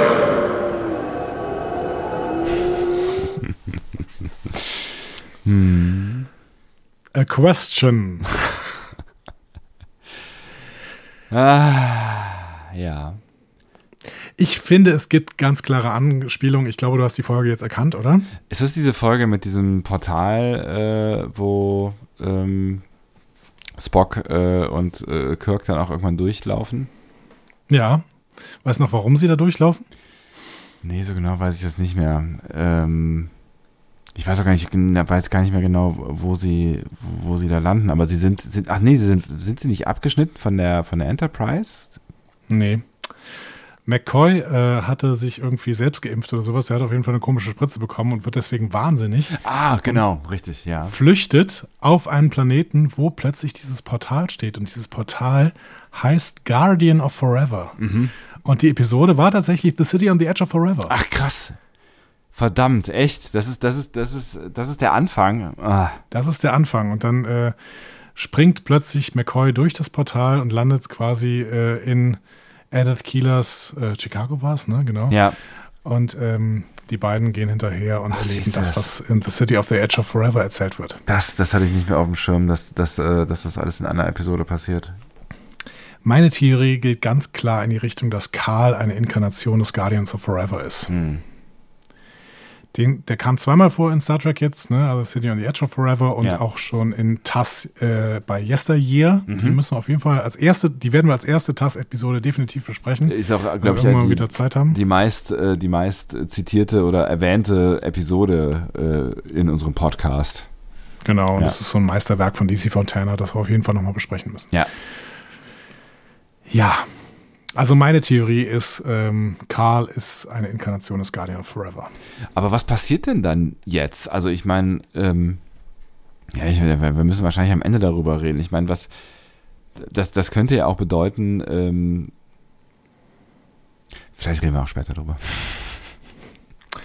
Ja, wir müssen später darüber reden, Ja. weil das äh, hat ganz krasse Auswirkungen. Ne? Ja. Ähm, was war denn deine Tendenz? Was hast du geglaubt, wer Karl ist?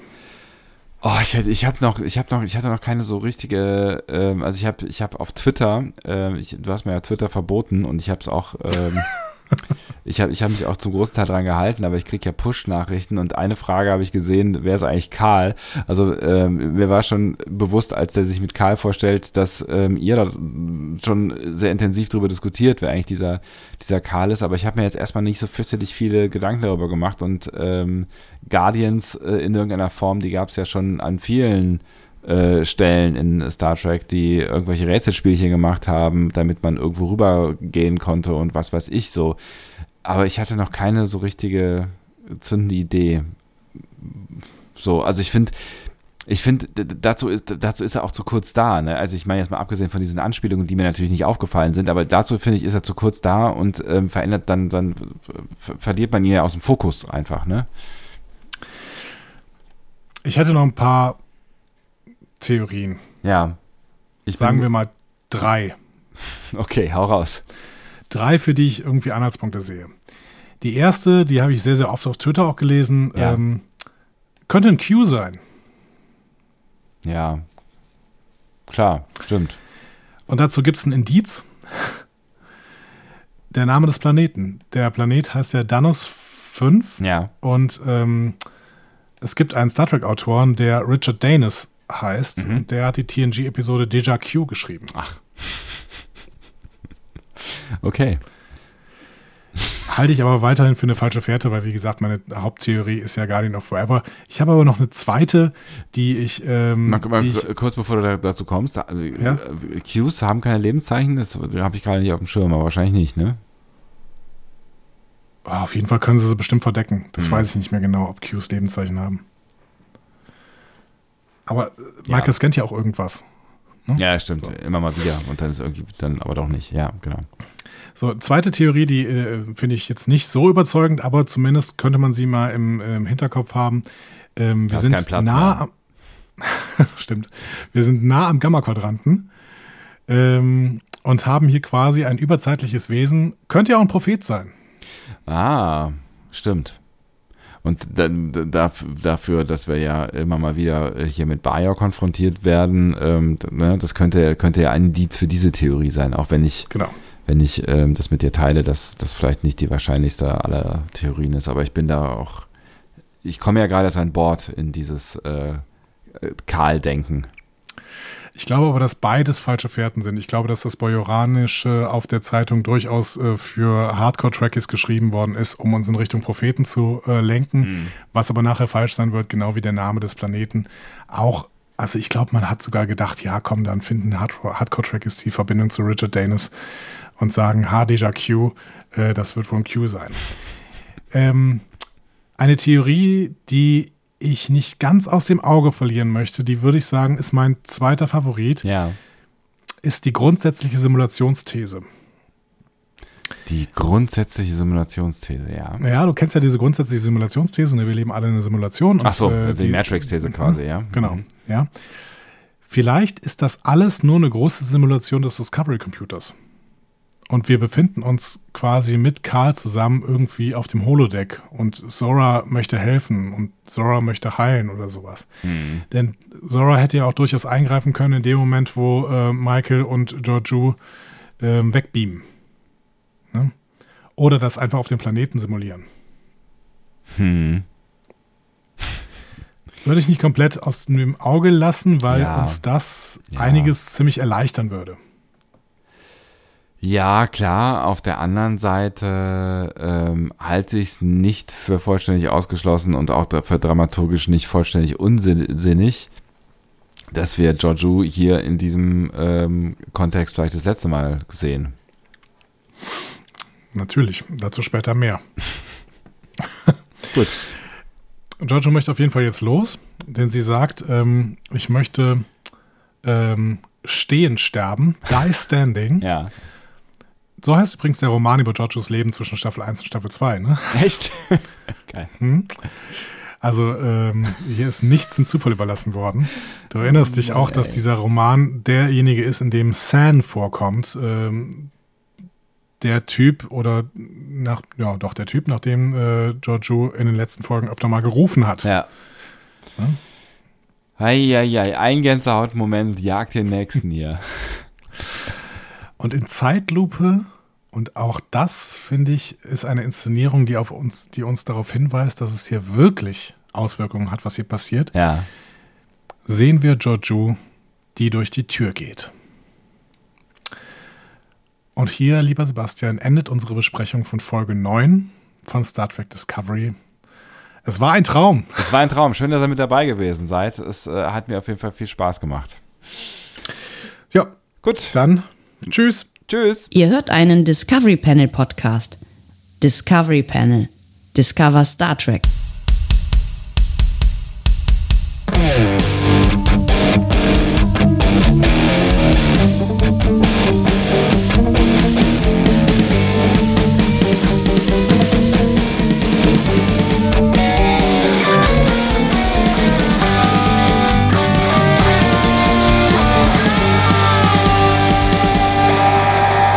Herzlich willkommen zur allerersten Folge der neuen Star Trek Serie, Sektion 31. Staffel 1, Folge 1 ist das aufregend. Auf dem Panel heute Andreas Dom. und Sebastian Sonntag. Schön, dass ihr mit dabei seid.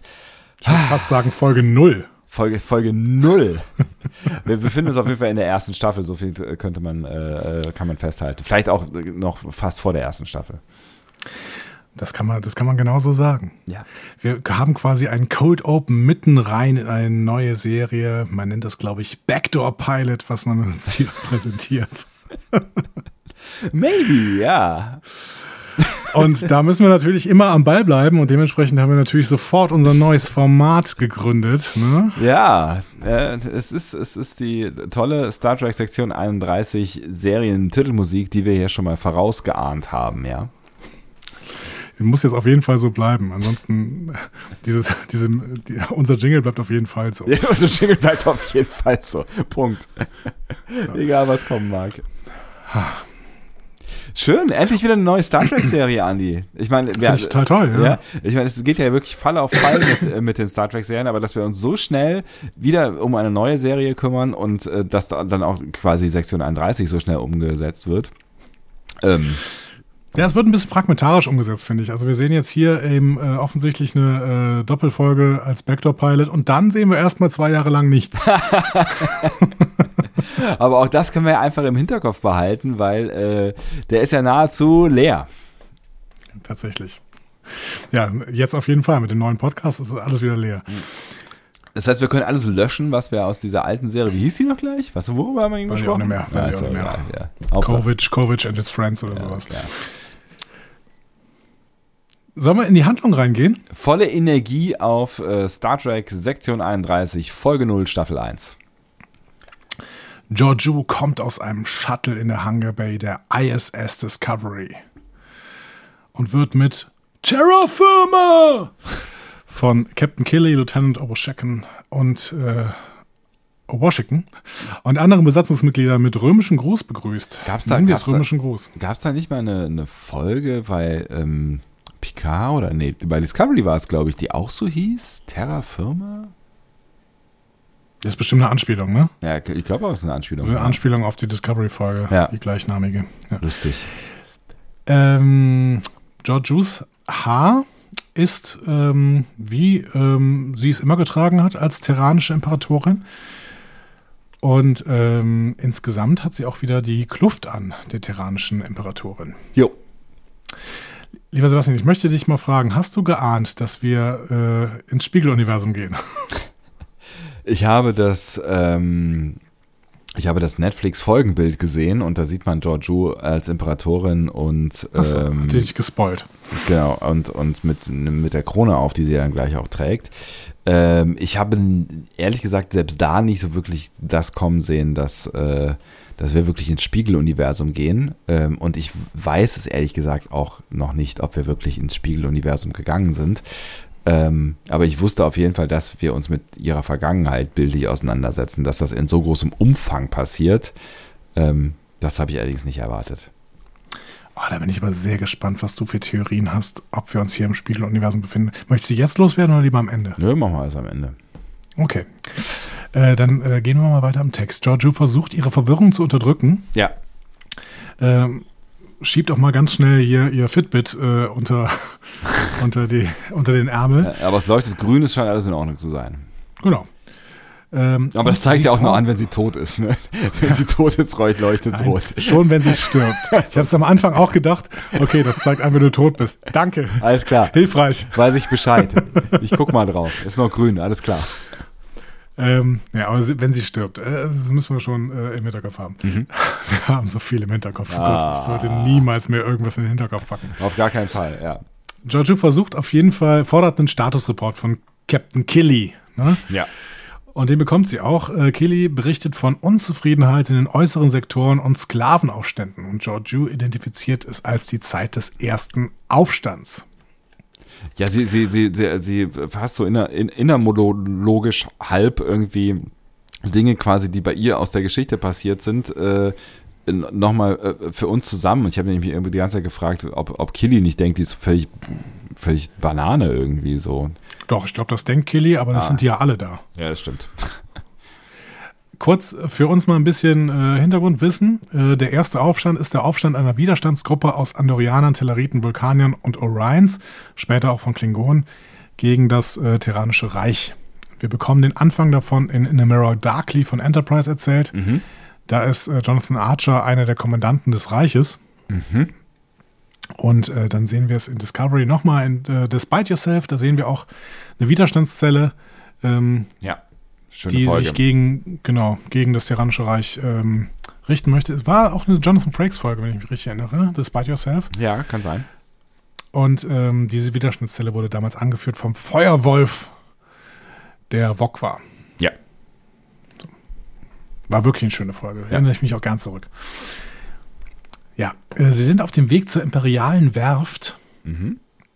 Und damit äh, kann Giorgio dann auch den Tag identifizieren, an dem sie sich befindet. Mhm. Das ist der Tag, an dem die äh, Sharon getauft wird. Ja. Die ISS Sharon, das Schiff, das wir ähm, auch aus der ersten Staffel kennen als Schiff der Imperatorin.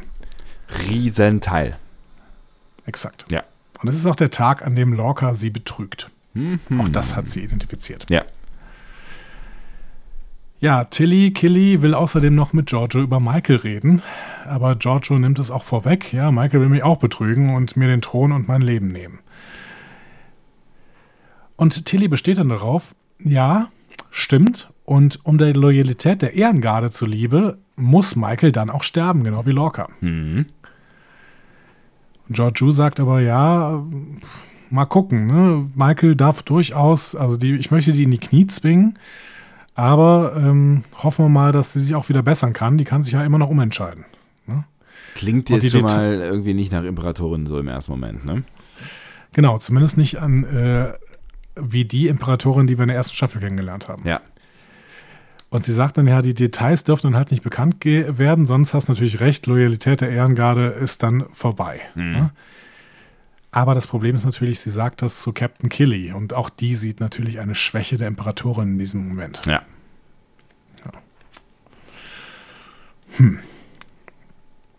Gehen kurz in die Messe, da ist eine Party. Mhm. Bryce schießt einen Apfel mit einem Messer von Nilsons schwarzhaarigem Kopf. Ne? Nilsson hat jetzt hier schwarze Haare. Ja. Und wir sehen Reese, Detmar, Stamets, Kalber, ähm, Ariam, ohne Implantate übrigens, Ja. ähm, und Landry. Ich äh, wusste, dass du an dieser Stelle ein inneres Halleluja gefeiert hast, aber ich auch, ja. Herr Rekka Sharma ist back. Wie, Ja. wie großartig ist das denn? Und ich, und, und ich habe nichts davon mitbekommen. Ich folge ihr ja auf Instagram und normalerweise ist, ist- also ist sie ja, also sie ist ja sehr enthusiastisch, was Star Trek angeht. Ne? Ja.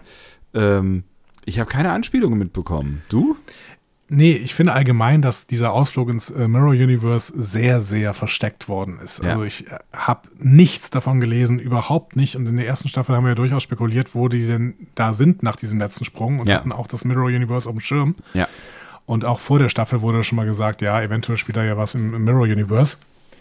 Aber ähm, hier habe ich wirklich überhaupt nichts davon mitbekommen. Crazy. Ja, aber es ist schön, es war echt schön. Also ich meine, Landry war jetzt nicht, äh, nicht die Sympathieträgerin in, äh, im, im äh, Prime Universe und es ist es offensichtlich auch nicht im Mirror Universe, aber es ist, es ist schön, Erika Sharma nochmal auf dem Schirm zu sehen. Ja, tatsächlich hat mir das ja kurz Hoffnung gemacht. Ne? Ich habe gedacht, oh, wenn die im Prime schon böse ist, vielleicht Ja. ist sie dann im Mirror weniger böse und könnte auf Dauer sich den Guten anschließen. Aber ähm, Nee, wird das nix. wird dann relativ schnell äh, zunichte gemacht. So. Ähm, die Episode ist übrigens der erste Auftritt von Mirror Kalber. Den äh, haben wir in der ersten Staffel nicht gesehen. Ah, Ähm, obwohl seine rote Uniform in der ersten Staffel schon entwickelt worden ist. Das heißt, Gersha Philipp konnte, Phillips konnte hier auf äh, Sachen zurückgreifen, die sie in der ersten Staffel gemacht hat. die hoffentlich noch gepasst haben. Ist ja schon eine Weile her. Ja, aber sieht gut aus, ne? Also diese Ja. rote Uniform. Auf jeden Fall. Gar nicht so schlecht. Mhm. Ja. Ja, auch kelpianische Diener kommen rein, inklusive Saru. Ähm, und Tilly kündigt dann Georgiou an. Und zwar als Her Imperial Highness, Mother of the Fatherland, Overlord of Vulcan, Dominus of Kronos, Regina Andor, Emperor Philippa Georgiou Augustus Japonius Centarius. Da braucht man ein bisschen Zeit. Ne? Da muss man ein bisschen Zeit mitbringen, wenn man sich mal auf einer Party auch vorstellen möchte. Ne? Gut, dass das andere in diesem Fall für einen erledigen. Wenn die und Daenerys Targaryen irgendwann mal irgendwo reinkommen, dann bist du echt erstmal eine halbe Stunde beschäftigt. Ja, true story. Ja, auch äh, Michael kommt schließlich dann dazu. Wir sehen zum ersten Mal Mirror Michael. Ja, in äh, nicem Make-up. Ja. Ja. Allgemein, also das, dieses Make-up-Game ist im Mirror Universe wirklich sehr, sehr groß. Auf jeden Fall. Ja, ist hat ja, hat ja so richtig, ähm, wie nennt man das? Lied, äh, Lied, Liedstrich, Lidschatten, wie heißt denn das? Nee. Smoky Eyes. Ja. Ja, vielleicht. Ja, und die Begrüßung zwischen Michael und Georgiou ist dann intensiv, aber kalt. Mhm. Habe ich mir irgendwie so aufgeschrieben. Ja. Ja, es ist, also, man, keine Ahnung, also man hat das Gefühl, dass sie sich freuen, sich zu sehen, irgendwie, also zumindest, dass sich Georgiou natürlich freut. Ähm, bei Michael ist es sehr undurchsichtig, finde ich. Ja, wir wissen halt noch nichts über Michael, ne? Nee. Aber man muss schon sagen, es ist ja jetzt für uns irgendwie ein bisschen besser als in der ersten Staffel mit dem Mirror Universe, ne? Weil in der ersten Staffel kannten wir diese ganzen Charaktere noch nicht. Ja. Und den einzigen äh, Charakter, den wir großartig kannten, also neben Saru, okay, Saru hatte schon irgendeine Rolle, Ja. aber ansonsten war äh, der einzige, den wir kannten, Michael und die haben wir im Mirror Universe gar nicht gesehen. Ja. Das heißt, äh, viele hat er im Mirror Uni- Universe da gar nicht so funktioniert mit den Charakteren. Das ist jetzt natürlich ganz anders. Ja, auf jeden Fall. jetzt kennen wir die alle. Und die Michael, die ist auch, finde ich, so ab Minute äh, äh, eins äh, erkennbar jemand anders. Ne? Also äh, das, das, das, das merkst du sofort irgendwie, äh, dass Sonic Martin Green hier auch ähm, sofort anders spielt. Ne? Ja, und es ist natürlich auch inhaltlich äh, sehr, sehr übertrieben und das sehen wir sofort in der nächsten Szene. Da sitzen die in so einem improvisierten Thronsaal auf der Discovery äh, und die Brückencrew sitzt da mit Giorgio und Michael. Und äh, wir sehen auch so ein paar Dot-Roboter übrigens. Ne? Also die gibt es jetzt auch auf der ISS Discovery. Die Ja. sind hier nur ein bisschen dunkler und haben rote Augen. Ja. Merkt Tücher an die rote Augen. Aber dann hat Michael sofort ihre Rolle. Ne? Er erzählt irgendwelche Geschichten von Künstlern und äh, Giorgio kannte diese Künstler auch und ganz, ganz toll, ne? mit äh, tollen Kunstwerken und sowas. Und Burnham sagt, ja, denen habe ich das Augenlicht genommen und die Hände abgeschnitten. Damit werden die Kunstwerke bald noch mehr wert sein. Und George sagt sowas wie, ich habe vergessen, wie äh, sorgfältig du bist oder so. Ja, genau, ja. Ja, also damit wird uns sofort gezeigt, was Burnham im Spieluniversum ist. Ja. Ne? Nämlich sowas wie Mirror Lorca. Ja, skrupellos, ne? Aber ich meine, das ist, ja. das ist äh, Georgiou ja eigentlich auch. Da merkt man halt nur gerade im Moment nicht so richtig viel von. Und da sind wir ja wieder bei der, bei der Reise, die wir eben schon mehrfach thematisiert haben, die unsere ja. ähm, die Charakterreise. Genau, die unsere Mirror Giorgio auf der Discovery hinter sich hat. Ja. Dann wird mir auch noch die Hoffnung auf Landry genommen, weil es so einen kurzen Zwischenfall zwischen Landry und so einem Capianer-Diener, der gerade in Wahrerei ist, gibt. Ja. Äh, der schmeißt irgendwas um und wird dann von Landry zur Sau gemacht und quasi zum Tode verurteilt. Und äh, Saru beruhigt ihn kurz, bringt ihn weg und sagt, ja, bald ist äh, dein, dein Leid zu Ende. Ähm, bitter. Ja, bitter und Georgiou ist beeindruckter, als sie es als Imperatorin sein sollte. Ja, richtig. Aber sie hat ja offensichtlich auch schon eine, eine, ähm, eine Bindung zu Saru aufgebaut, ähm, wie wir da und in der nächsten Szene ja dann auch irgendwie mitbekommen. Ne? Ja, und wie wir im Prinzip bei der Verabschiedung äh, auf der Discovery schon gesehen haben. Ja, auch, genau. Ne? Ja. Ähm, der Capianer-Diener wurde übrigens von David Benjamin Tomlinson gespielt, dem Linus-Darsteller. Ne? Ach, guck mal einer an. Ähm, Giorgio spricht Burnham auf Lorca an. Mhm. Aber Burnham spielt das dann runter. Ja, mit dem habe ich äh, vor einem Jahr mal Sex gehabt und äh, war mir dann zu langweilig. Tschüss. Ne? Ja. So. Das ganze Gespräch, finde ich, kommt passiv-aggressiv hoch 10 rüber. Ja. Ich, man hat so ein bisschen das Gefühl, dass beide eigentlich äh, schon wissen, wo der Hase läuft, so, ne, aber ähm, der, der Konfrontation noch aus Oder dem auch Weg wie er gehen. läuft, ne? Ja, genau. Wie und wo, ja. ähm, bitte. Ähm, man muss den Hasen ja auch bei der Stange halten, ne? Ähm, ja, ja. Nee, an der Stange halten. Ach, was auch immer. den Hasen immer an der Stange halten. ähm, aber genau, äh, irgendwie gehen beide nach der Konfrontation so ein bisschen aus dem Weg oder äh, ja, also Michael ja sowieso und äh, Georgiou wartet nochmal ab. So, ne? Also sie, sie weiß, aber sie ähm, gibt sich noch nicht zu erkennen. Aber Burnham gibt sich relativ schnell mal wieder als das zu erkennen, was sie ist. Als mhm. Saru nämlich mit einem Glas Wein kommt, flippt sie aus und will Saru jetzt genauso töten wie am besten sein ganzes Volk. Was fällt dir ein, einfach ungefragt ein Glas Wein vorbeizubringen? Und ich denke mal, ja. das hätte ich mal einen Kelpianer zu Hause, der mir ungefragt ein Glas Wein vorbeibringt. Sie hat ja vorher schon gesagt, what a waste of evolution. Ja. also er hat da wirklich nicht viel übrig für die Kelpianer. Nee. Zur Verwunderung aller schreitet aber Georgiou ein und nimmt Saru als Leibsklave an sich. Den hat es nämlich eigentlich Michael überschrieben, aber jetzt ähm, ist er wieder ihr Leibsklave. Ja. Und das ist er ja auch dann äh, in der Staffel 1, ne, wenn wir ähm, Georgiou kennenlernen und äh, im Mirror Universe das erste Mal unterwegs sind mit der Discovery. Eben nicht. Ich wollte jetzt gerade sagen, das Echt? ist schon die erste, die erste Zeitleistenänderung, denn ähm, er war Leibsklave von Burnham. Ah, du hast recht. Du hast recht. Stimmt. Und dementsprechend sehen wir in der nächsten Szene auch quasi so einen Spiegel, was im Mirror Universe in der ersten Staffel passiert. Ja. Jojo ist plötzlich die Gute und hat Saru als Sklaven, ja. den sie ins Vertrauen zieht. Ne? Und wie gesagt, Michael hatte dasselbe mit Saru in der ersten Staffel gemacht. Stimmt, du hast recht. Und dann gibt es ja die, die, die, die Szene, wo quasi die ähm, Prime Michael irgendwie mit Saru zurechtkommen muss. Genau. Ja. Sie bringt, äh, also Giorgio bringt Saru dazu, den Komplott von äh, Michael und Lorca nochmal zu bestätigen. Mhm. Ähm, und der Grund für diesen Komplott ist, Giorgio zeigt Schwäche. Das wusste Giorgio natürlich schon. Mhm. Ähm, und sagt ja, wollen wir doch mal sehen. Und lässt sich dann von Saru ihre Festrobe anlegen. Aber was natürlich ganz spannend ist, also nehmen wir jetzt mal an, dass wir uns wirklich in einer, äh, in einer Art Zeitreise bewegen und die Geschehnisse nochmal passieren, die ähm, schon mal in ihrem Leben passiert sind, dass sie auch offensichtlich schon, schon sowas wie Schwäche gezeigt hat, ohne ihre äh, Charakterreise auf der Discovery. Ja, genau.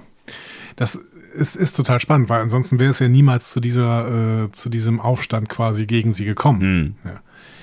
Wobei ich auch äh, durchaus Mirror Burnham un unterstellen würde, dass sie noch ein paar andere äh, Motivationen hat als nur Schwäche von ähm, Imperatorin. Ne? So. Ja, klar, aber das mit der Schwäche, das ähm, ist ja durchaus öfter mal Thema in dieser Folge. Also ja. offensichtlich scheint das ja von mehreren Seiten wahrgenommen zu werden. Das ist übrigens nicht das einzige, die einzige Szene, die hier gespiegelt wird. Ne? Also diese Szene aus äh, Staffel 1 mit, mit Burnham und äh, Saru. das ging's, das gab's auch schon bei Mirror Mirror mit Kirk. Ach. Der hat äh, Mirror Chekhovs Leben gespart, äh, also gerettet quasi. Ja. Und ähm, fing dann auch an, nett zu irgendeiner so äh, Lustsklavin zu sein, die ihm Uh. zugeteilt worden ist. Unangenehm, ja. Ähm, und in beiden Fällen wissen die Charaktere, dass jeder ausflippen würde, wenn äh, sie das in der Öffentlichkeit machen würden. Hm. Das heißt, es ist ein bewusstes Risiko, was sie eingehen. Genau. Der Unterschied ist aber, dass Kirk das nur vortäuschen musste, bis er aus dem Spiegeluniversum raus ist. Was ist das denn hier mit Giorgio? Hm.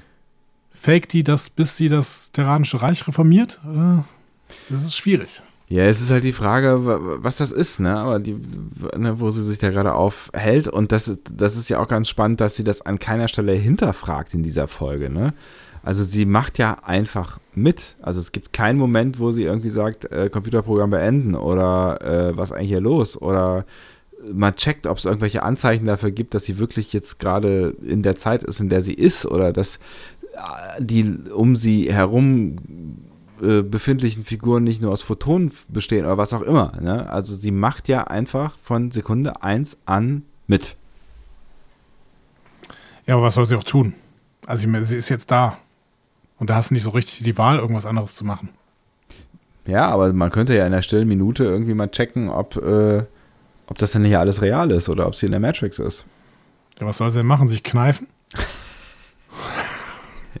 Keine Ahnung, man weiß nicht. Weiß nicht mit, mit, mit, mit irgendwie mal mal irgendwas, irgendwas scannen oder so. Was man halt in Star Trek so macht, mal was scannen. Naja. Also sie hat sicherlich keinen äh, Tricorder mit, oder? Sie hat doch vor allen Dingen Waffen mitgenommen. Ja, und die sind weg jetzt. Und Zugriff auf den Computer, oder? Whatever. Wie auch immer. Ja. Ähm, mit ihrer Leibgarde und äh, angelegter äh, Robe geht ähm, Giorgio dann äh, durch den Gang und trifft auf Michael, die gerade einen Kampf zwischen Ovo und Bryce beobachtet. Bryce will nämlich jetzt Sicherheitschef werden, weil man damit auch auf der Sharon den äh, Rotlichtbezirk kontrollieren würde. Whatever. Ähm, ja, und Michael sieht Bryce auch gewinnen, aber Giorgio geht dann eine Wette ein. 500 Credits auf Ovo. Ne? Und die gewinnt auch. Das äh, begründet Giorgio dann damit, dass Loyalität immer gewinnt. Kleiner Seitenhieb. Genau, schöne passiv-aggressive Art, äh, Michael nochmal Angst zu machen. Ähm, dabei wusste Giorgio, dass natürlich äh, das Ovo gewinnt, weil sie die Zukunft kannte. Da war es ja Ovo, die Sicherheitschefin. Mhm. Ja, und dann folgt eine bizarre Vorstellung im Hangar.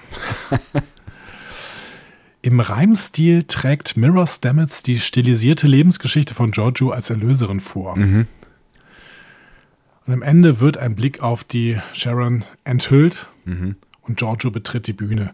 Und da haben wir wirklich einen wundervollen Shot, finde ich. Dieser brennende Myzel-Antriebskern der Sharon scheint durch die Krone von Giorgio. Ja. Das ist Ganz, auch das ganz Bild, stark. das Net- Netflix-Bild gewesen. Ach so, ja. Ja, haben sie, haben sie Gutes gewählt. Hm. Burnham hat Augenkontakt mit Stamets, der nämlich hinter Giorgio steht und ein Messer zückt. Ohne dass sie es Aber sieht. das hat Giorgio? Ja. genau, das hat Giorgio geahnt und tötet Stamets, bevor er sie töten kann. Ups. Das wäre dann die nächste weitreichende Änderung, äh, wenn wir uns ja wirklich in der, in der echten Mirror Universe Timeline befinden. Ja, und das müssen wir, also ich will jetzt nicht wieder sagen, wir müssen es im Hinterkopf haben, sondern ich bring's mal in den vorderen Kortex, ja. Wenn Giorgio hier die Zeitlinie ändert, Lorca also vielleicht so nicht zur Explosion der Buran dabei ist, Mhm. ne, ähm, ähm, das war ein Unsinnssatz. Also Lorca also nicht bei der Explosion der Buran dabei ist, ne? ja. also nicht ins Prime Universe wechselt, ähm, dann hat das immense Auswirkungen auf eben jenes Prime Universe. Ja. Also, gehen wir nochmal durch. Giorgio verhindert Lorcas Putsch. Damit verhindert sie effektiv, dass Staffel 1 von Discovery stattfindet. Ja. Dann rekrutiert Lorca niemals Michael Burnham. Sie wird nie Mitbewohnerin bei Tilly. Tyler tritt niemals der Crew bei. Stamets und Burnham finden nie heraus, wie man den Sport Drive benutzt. Das Ding mit dem roten Engel passiert nicht. Das gesamte empfindungsfähige Leben, zumindest im Prime Universe, wird durch Control zerstört. Und Schluss. Ups. Also man muss das immer im Hinterkopf haben, was hier gerade passiert. Ne? Mhm. Ähm, es sei denn, Georgiou schafft ein weiteres Universum. Ja, es, äh, ja. Das wäre äh, die, die Frage der, äh, der, der, der Zeiteffekte und so, ne? Das Sharon Universe. ja, vor allen Dingen müssen wir dann gucken, in welchem Universum wir uns denn weiter befinden werden. Also Mhm. wir sind jetzt hier in der Sektion 31-Serie, wenn die in einem ganz anderen Universum als Discovery und äh, Picard spielt. Das ähm, Wäre auch ein bisschen sie boring. unter keinem irgendwie. guten Licht. Ja. Genau. Ja. Ja. Mal sehen. Das, dieser Tod von Stamets war auf jeden Fall eine Demonstration von Giorgios Stärke. Ähm. Ist bei ihren Untergebenen auch ganz gut angekommen. Und deswegen ähm, schreit Michael jetzt auch ein Long Live Emperor Giorgio und ein Terra Firma raus. Alle klatschen. Giorgio verlässt die Bühne. Vor allen Dingen Michael Äh, verlässt die Michael Bühne, verlässt ne? die Bühne, genau. Entschuldigung. Hat ihr aber auch nicht wirklich geholfen, ne? als Ja. Michael dann äh, durch die Gänge flieht. Man sieht auch wirklich, wie schnell sie geht. Wird sie von Tilly gestellt und auch wieder, wieder ein wunderbarer Shot, finde ich. Tilly, die lächelt, einen Phaser hebt. Ja. Toll. Ja, Michael ist in der Falle. Äh, Giorgio kommt dann auch äh, hinter ihr her und macht ihr klar, du weißt von Komplott. Ne? Und ähm, Ovo entwaffnet sie dann auch. Ja. Und dann verspricht Giorgio Michael Gnade. Und Michael sagt, ja, und genau das ist die Schwäche, weswegen wir uns gegen dich auflehnen. Ne? Ja, es ist ein schwieriger Move, ja. Wir lernen aber auch, dass Michael grundsätzlich noch andere Motivationen hat. Die ist einfach pubertär. Ne? Also Sie möchte sich von ihrer Mutter äh, lossagen, weil sie nicht in deren Schatten stehen möchte und weil sie für sich selbst quasi geliebt werden möchte. Und das tut Lorca offensichtlich. Ja, aber schon auch, weil sie machen möchte. Sie erzählt ja dann auch, äh, dass sie, bevor sie aus dem Schrottplatz von ihr, also von Giorgio aufgefischt wurde, einfach ähm, äh, den, den Sch Schrottplatz geschmissen hat, so, ne? Ja. Und jetzt will sie Ich halt weiß auch nicht genau, was damit gemeint ist übrigens mit diesem Schrottplatz. Weiß ich auch nicht so genau. Also aus, aus, aus, aus, dem, aus der Müllhalde oder sowas, wie auch immer, ne? Aus dem Müll gefischt. Ja. Gut, aber Mirror Burnham stellt Giorgio jetzt dieselbe Aufgabe, die ihr eben noch Brian Burnham gestellt hat, ne? in der Discovery-Folge, die wir eben noch besprochen haben. Und sagt, dann töte mich doch. Und Giorgio versagt wieder dabei, das zu tun. Zum Erschrecken gerade von Obo. Voll, ja, und alle eigentlich sind mindestens irritiert, die drumherum stehen, ne? Ja. Immerhin lässt sie Michael jetzt in den äh, Agonizer werfen. Ja. aber ähm, bringt sie nicht um und damit hat sie sicherlich an Standing verloren Ja. gegenüber ihrer Leibwache, die ja lo loyal bleiben muss, ansonsten hat sie gar nichts mehr. Und auch gegenüber Kelly, die ähm, sicherlich sonst auch nach der Macht greifen würde. Ja. Und damit endet äh, unsere erste Episodenbesprechung von Star Trek Sektion 31. Schön war's. Mal wieder ein bisschen neues Star Trek gesehen, toll. So, aber wird es denn jetzt äh, hier ein Backdoor-Pilot zu Sektion 31? Was würdest du sagen?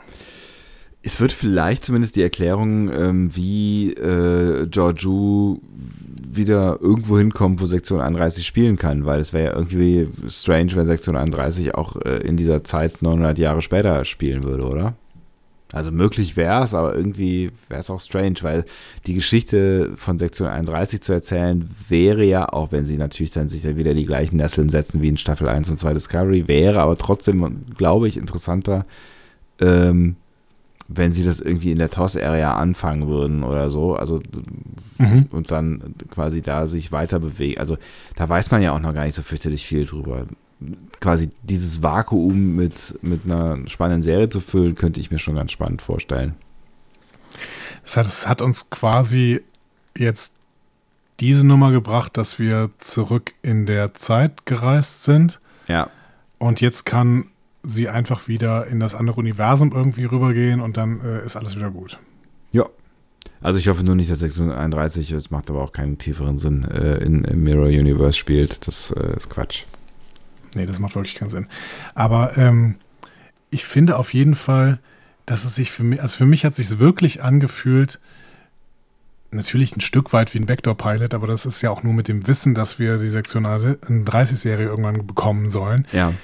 Aber mich hat es vor allen Dingen an, für mich hat es sich vor allen Dingen angefühlt wie ein endgültiger Abstand, Abschied von Giorgio Absolut. und Michael. Absolut, das ist So. ein Abschied, ja.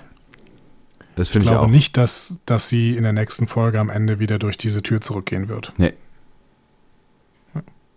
Das glaube ich auch nicht. Also auch da, ne, inklusive Verabschiedungsszenen auf der Discovery. Ich glaube auch, dass ähm, äh, so schade ich das finde, weil sie wirklich eine, eine, eine spannende Figur ist ähm, für, für, für diese, diese dritte Staffel. Ähm, also ich habe sie Mhm. wirklich lieb gewonnen äh, als, als, als Figur, aber ich glaube auch, dass dass wir sie nicht sehen. Also ich meine, Misha Yo wird ja immer noch als Special Guest ähm, äh, angekündigt, Mhm. ne? Ja. Ähm, was auch dafür spricht, dass sie nicht die komplette Staffel äh, mit dabei ist, weil sonst könnte man sie Mhm. ja vielleicht auch einfach in die Crew mit aufnehmen, so, ne? Ich könnte mir auch vorstellen, dass ähm, das mit dem Ende dieser Doppelfolge Giorgio erstmal Geschichte ist für Discovery. Kann ich mir auch gut vorstellen. Und dann würden natürlich die ähm, Bilder, die wir von Georgiou im, bei ihren Anfällen gesehen haben, durchaus Sinn ergeben, weil es dann durchaus sein kann, dass wir ähm, das, was in der Standing erzählt wird, nämlich der, äh, wie hat eigentlich Georgiou zu Sektion 31 gefunden, dass wir das in der Sektion 31 äh, Serie erzählt bekommen. Ja. Und dann lernen wir da wahrscheinlich auch San kennen ne? Ja. und ähm, kriegen so ein bisschen die Kanonisierung von diesem Die Standing Roman. Ja. Zumindest bis zu einem gewissen Teil. Ähm, das heißt, äh, ich glaube, bei Discovery war es das mit Georgiou. Ja. Wir können also quasi in die nächste Folge ähm, wahrscheinlich wieder reinstarten mit äh, Sektion 31, äh, unserem wunderbaren neuen äh, Sektion 31 Jingle. Ja. Vielen Dank hier an der Stelle mal wieder Sebastian Glasmann. Ja, Grüße. Ähm, und vielleicht wechseln wir dann mitten in dieser Folge wieder zurück auf Discovery. Ja. Aber ähm, genau, Giorgio ist raus. Du hattest aber noch eine andere Theorie, was wir hier sehen, ne? Na, ich meine, was heißt Theorie? Ich habe mich, ich hab mich natürlich schon auch einfach gefragt, ähm, wer ist Karl und ähm, was ist das denn da für eine Realität, in der wir uns bewegen? Ne? Also ist das wirklich eine Realität oder ist es dann, und da wäre wär ich dann halt bei dieser, ähm, bei der Matrix-Theorie äh, ein Stück weit, ist das vielleicht auch ähm, jetzt nicht unbedingt irgendwas von äh, vom Discovery Computer generiertes, aber vielleicht auch irgendwas von Karl generiertes oder wer auch immer dahinter hinter, hinter Karl steckt. Ähm, also wer sagt denn, dass das überhaupt eine Realität ist, weißt du? Oder ob das nicht vielleicht auch einfach alles eine Vision ist. Ne? Hier äh, bajoranische Wurmgeist, Mhm. Prophetennummer, so. Also das, das Ja, oder in Giorgios Kopf abspielt, Ja, sich, sich abspielt. zum ne? Beispiel, ne? Also es gibt ja, gibt ja keinerlei äh, Hinweise dafür, dass es jetzt wirklich, ähm, wirklich real ist und auch wirklich alles Auswirkungen hat. Mal abgesehen davon, neben der Auswirkung, die es auf sie wahrscheinlich haben wird, weil es geht ja darum, äh, das war ja die Ur der Ursprung der Mission, eine Heilung zu finden ähm, Mhm. für das, was auch immer äh, sie da ähm, dann am Ende auseinanderreißt, ne? Ja, aber eine Heilung haben wir ja jetzt. Ne? Sie ist wieder in ihrem Universum, in ihrer Zeit. Das heißt, äh, da droht jetzt nichts mehr wegzugehen. Hm. Ja, keine Ahnung. Es ist, äh, es, also, ne, es spricht schon einiges dafür, vor allen Dingen jetzt auch nochmal noch mal mit dem, ähm, was du äh, da für uns herausgefunden hast, ne, mit der Verbindung zu TOS, ähm, spricht natürlich schon einiges dafür, dass das, dass das auch wirklich eine echte Zeitreise äh, gewesen ist, die sie da jetzt durch die Tür gemacht hat. Die Verbindung zu The City on the Edge of Forever ist natürlich auch immer noch eine Theorie. Ne? Ich finde es auch spannend, ob ihr irgendwelche anderen Theorien habt, ob ihr vielleicht diesen Q-Verweis äh, spannender findet, ob ihr die bajoranische Schrift in Richtung Propheten deutet oder ob ihr eventuell auch sagt, ja, das ist hier einfach nur eine, eine große Traumsequenz, Hm. wie ich auch schon mal bei, bei Twitter gelesen habe. Das Ja, finde ich es ganz ist- fürchterlich, aber das aber ist, es ist, ist alles ja, möglich, ja. Jetzt, Stand jetzt ist alles möglich, das ist Ja. richtig. Auch, dass wir vielleicht äh, im normalen Universum, das außerhalb von Giorgios Kopf stattfindet, sehen, dass Giorgio einfach durch diese Tür weiter durchläuft und auf der anderen Seite einfach normal wieder rauskommt. Keine Ahnung, aber Ja. trotzdem erscheint halt Karl aus dem Nichts und Burnham sieht ihn ja auch. Deswegen, äh, da ist, da steckt irgendwie ein bisschen mehr dahinter. Und wie ich glaube, der Guardian of äh, Forever, äh, was ich grundsätzlich ganz schön finde, weil ähm, immer wenn eine Anspielung an The City on the Edge of Forever gemacht wird, dann ist es auch eine gute Nummer. Aber es bleibt natürlich problematisch, weil wenn das wirklich eine, eine ähm, also wenn, wenn, wenn sie wirklich in der Zeit gereist ist und sie in dieser Realität jetzt gerade Dinge lustig verändert und das einen Impact haben sollte auf die Realität, in der wir uns mit der Discovery befinden, dann, äh, du hast es ja eben angedeutet, wäre der ja ziemlich groß, wenn sie sich weiter so verhält, wie sie sich gerade verhält. Also Das ist unfassbar groß. Das ist, das ist ja ein, das ist ja ein Riesenproblem. Dann gehen wir zurück und nichts ist wie zuvor. Das müssen wir ganz klar sagen. Ja, und dann ist auch die Ähm, Frage. Dementsprechend glaube ich es auch nicht. Genau, dann ist halt auch die Frage, ob nicht, nicht äh, Michael auf dem Foto verblasst wie Marty. Also, ähm, die dürfte dann ja. Ich weiß nicht, ob Michael dann tot ist, aber sie ist auf jeden Fall nicht auf der Discovery, weil Genau. dafür hat sie Lorca äh, geholt. Ja. Ja. Ja, also irgendwie muss es eine andere Lösung geben, weil das, ähm, das würde zu sehr vielen Problemen führen. Hm. Und auf einer Metaebene, wie fandest du es denn jetzt? Auf einer Metaebene. Also ich fand's, ich fand's, ich fand's eine geile Folge. Es hat mir total Spaß gemacht und ich fand sie vor allen Dingen sehr, sehr kurzweilig und hatte zwischenzeitlich kurz verdrängt, dass sie eine Doppelfolge ist und war wirklich sehr überrascht darüber, als ich dann da plötzlich im Sofa saß und diese Folge mittendrin zu Ende war. Also, okay, äh, ja, Mist, Doppelfolge. und jetzt? Ja, weil die wirklich mittendrin aufhört. Ähm, ja, das Herr der Ringe-Phänomen. das Herr der Ringe-Phänomen, genau. Ich finde es ich find's spannend, aber ich finde es halt gerade total schwer zu bewerten, weil halt die eine Hälfte fehlt. Ne? Also ich habe das, das, was ich gesehen habe, habe ich irgendwie gerne gesehen. aber Ich habe total Bock weiter zu gucken und ich finde, die machen da vieles richtig. Man kann vielleicht am Anfang mal wieder drüber äh, streiten, äh, ob ähm, ob es okay ist, dass sie auf diese Mission aufbrechen oder nicht. Ähm, aber das haben wir ja eben schon so ein bisschen auseinandergenommen. Ansonsten ist, ist, sind mir jetzt keine offensichtlichen Schwächen aufgefallen, sondern noch zusätzliche Stärken, die du mir jetzt irgendwie hier noch mit auf den Weg gegeben hast. Mhm. Ähm, es macht Spaß. Also es macht Spaß äh, zu, zu rätseln jetzt gerade wieder, äh, was das alles soll, was mit ihr passiert, wer Karl Ja. ist, so Ja. ne, und welche Auswirkungen es hat. Und ähm, ich habe Bock Nummer zwei zu gucken und würde dann Mhm. auch meine endgültige äh, Wertung abgeben wollen, weil ich glaube, das ist tat- tatsächlich irgendwie Quatsch. Aber es war eine, es war eine spannende, äh, gute Folge, die mir Lust auf mehr gemacht hat. Und ähm, ich glaube ehrlich gesagt nicht, dass es die zweite Folge total runterreißen wird. Aber you never know. Ich bin nicht ganz so euphorisch, muss ich sagen. Ja. Ähm, ich fand die Folge total super, bis Giorgio im Mirror Uni- Universe war. Ja. Ähm, weil man da so viel spekulieren konnte und ich mag auch, wenn das plötzlich so was Abstruses passiert. Das ist in Star Trek ist immer schon was Abstruses passiert. Ja. Äh, und ob das jetzt äh, Abraham Lincoln im All ist oder ähm, Gott. Alan Moraine äh, Ja.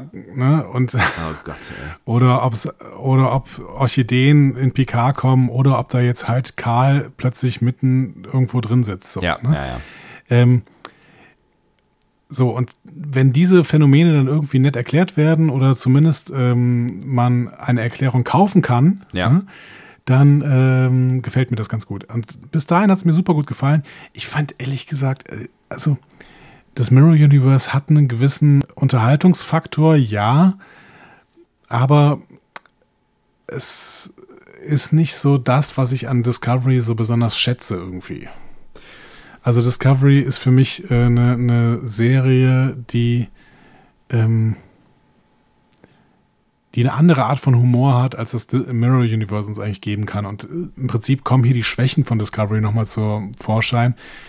Denn wenn Discovery äh, Gegner schreibt, dann schreibt sie sie immer so, als wären sie aus dem Mirror Universe. Ja, ich weiß, was du meinst. Da- ja. Da würde ja auch die Orion Lady, die würde ja auch super, super ins Mirror Universe passen. Voll. So. Und das ist, finde ich, einfach irgendwie, ähm, das, das kenne ich halt schon als Gegner im Prime Universe und dann brauche ich es nicht nochmal im Mirror Universe zu sehen. und äh, fand im Prinzip Michael so krass überzeichnet. Das soll es ja auch sein. Also Ja, ja. die machen hier nichts falsch, aber es ist halt nicht unbedingt das, was, was mir gefällt. Hm. Ähm, diese, diese völlige Überzeichnung. Das, das habe ich im, in der ersten Staffel gesagt, als Lorca plötzlich so völlig überzeichnet worden ist. Ja, Vorher das war war eine der geil. Katastrophe. Das war eine Katastrophe, ja. Ja, vorher ja, war der super. war, vorher auch, war er das war auch das ja. war ja konsequent. Ja. Auch das war ja konsequent. Ne? Sie haben einfach konsequent dann einen Mirror Universe Charakter äh, gezeichnet, Nee, aber ich fand, der, nee, ich der fand, halt ich, vorher sich irgendwie zusammengerissen hat. aber ich fand das nicht konsequent. Ich finde find irgendwie, dass der, dass der die Schattierungen hätte behalten sollen. Dann wäre genauso oder vielleicht noch viel bad, bad, bad Guy-mäßiger unterwegs gewesen. Aber egal, das, das ist eh Geschichte. Ja, aber deswegen ist gerade meine ein, mein einziger richtiger Hoffnungsträger ist halt Georgiou selbst, weil die kriegt eine Art von Shadiness, die sie natürlich in der ersten Staffel überhaupt noch nicht hatte. Aber das ist, das ist der Ähm. Punkt. Das ist, ich finde, das ist der, der wichtige Punkt und ich will dich jetzt gar nicht gar in deinem Fazit zu, äh, unterbrechen. Ähm, Nee, tust, alles aber, gut. tust aber trotzdem, weil ähm, das, ist, das ist das, was mich rangehalten hat, weil ich bin auch echt überhaupt kein Fan von vom Mirror Universe gewesen, noch nie so richtig, weil die Folgen halt alle die, die das gleiche Problem oder häufig das gleiche Problem haben, nämlich ähm, dieser, dieser unfreiwilligen Slapstickness durch Überzeichnung. Und das, das hält sich jetzt irgendwie in Discovery noch halbwegs äh, in Grenzen, aber auch da finde ich es irgendwie, ne, ich fand es noch nie so richtig unterhaltsam und ich fand es auch gar nicht so total super toll, dass Discovery in der ersten Staffel ins Mirror Universe gewechselt ist. Das, was ich aber gerade mega spannend finde, ist ähm, hier unsere Charakterreise. Und ich finde, Georgiou ähm, br- br- ist, ist, ist, ist halt der Punkt, der es für mich rausreißt. Also Georgiou zuzugucken, wie sie da jetzt nach ihrer ähm, Discovery-Erfahrung durch ihre alte Welt navigiert und ähm, offensichtlich nicht mehr die alte ist und sich nicht mehr wünscht, äh, sie, sie nicht mehr nicht mehr der die ist, die sie sich wahrscheinlich wünscht zu sein und die sie ja auch immer wieder vorgibt äh, zu sein, wenn sie den harten Hund äh, so zu Michael macht oder so, ne? Ähm, das finde ich total spannend. Also ich finde, das, das äh, ist ein spannender Kniff und das hält mich tatsächlich auch irgendwie äh, ran im Mirror, Mirror Universe, das ich an sich auch nicht wirklich spannend finde. Ja. Aber das, aber das waren ja immer die Charaktere, die die Mirror Universe Folgen gut gemacht haben. Ja. Das war in, in, äh, in TOS war das Spock, der so ein bisschen shady war Ja. und bei dem, auf den man ein bisschen Hoffnung setzen konnte, der ja im Zweifel dann auch äh, das Ganze irgendwie äh, reformiert hat oder so. Ähm, und ähm, bei DS9 war das dieser, dieser Smiley O'Brien, ne, Ja. der auch irgendwie lebensfähig war im normalen Universum oder sowas. Ja. Ne? Auch wenn der trotzdem halt ein bisschen äh, schurkisch unterwegs war, aber Har, har. Ein bisschen piratisch. Genau, aber das. Aber es waren die, äh, diese Charaktere, die das Mirror Universe guckbar machen. Und ich finde, dass Giorgio noch einen zweiten bräuchte. Und das finde ich ein bisschen schade, dass sie es nicht gemacht haben. Sie Mhm. hätten es ja mit Landry super machen können. Weil Landry äh, ist halt definitiv auch im Prime Universe böse. Und dann hätte man sie einfach hier ein bisschen besser malen können. Aber es ist ja noch nicht Tage aller Abend. Abend aller Tage, so heißt das. Ja? Noch nicht aller Tage Abend, so heißt es. So, ähm, Ja, aber äh, Landry wird sich eher noch ähm, herausstellen als jemand, der sowieso bei Lorca im, im Team Lorca gespielt hat, wenn wir uns mal dran erinnern, wie das äh, später dann ja, auf, passiert ist. ne? auf Landry setze ich auch nicht. Aber äh, Lorca, was ist denn mit dem eigentlich? Kommt der? Sehen wir den? Das ist spannend, ne? Ja. Das ist natürlich eine Frage, die die ganze Zeit im Raum steht. Ja. Sehen wir in der zweiten Folge von Terra Firma Lorca. Haben sie Jason Isaacs dazu bekommen, sich da nochmal hinzustellen?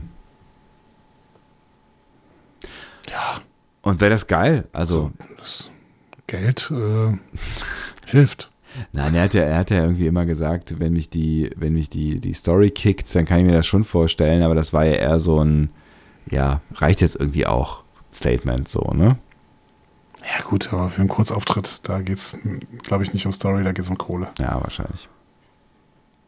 Ich weiß auch nicht, ob es nötig ist und ob es uns irgendwie weiterbringt äh, in all dem, aber äh, wenn wir schon im Mirror sind, dann würde mich freuen, auch äh, Lorca nochmal zu sehen und hoffentlich nicht so dumpf, wie wir ihn am Ende dann äh, kennenlernen mussten.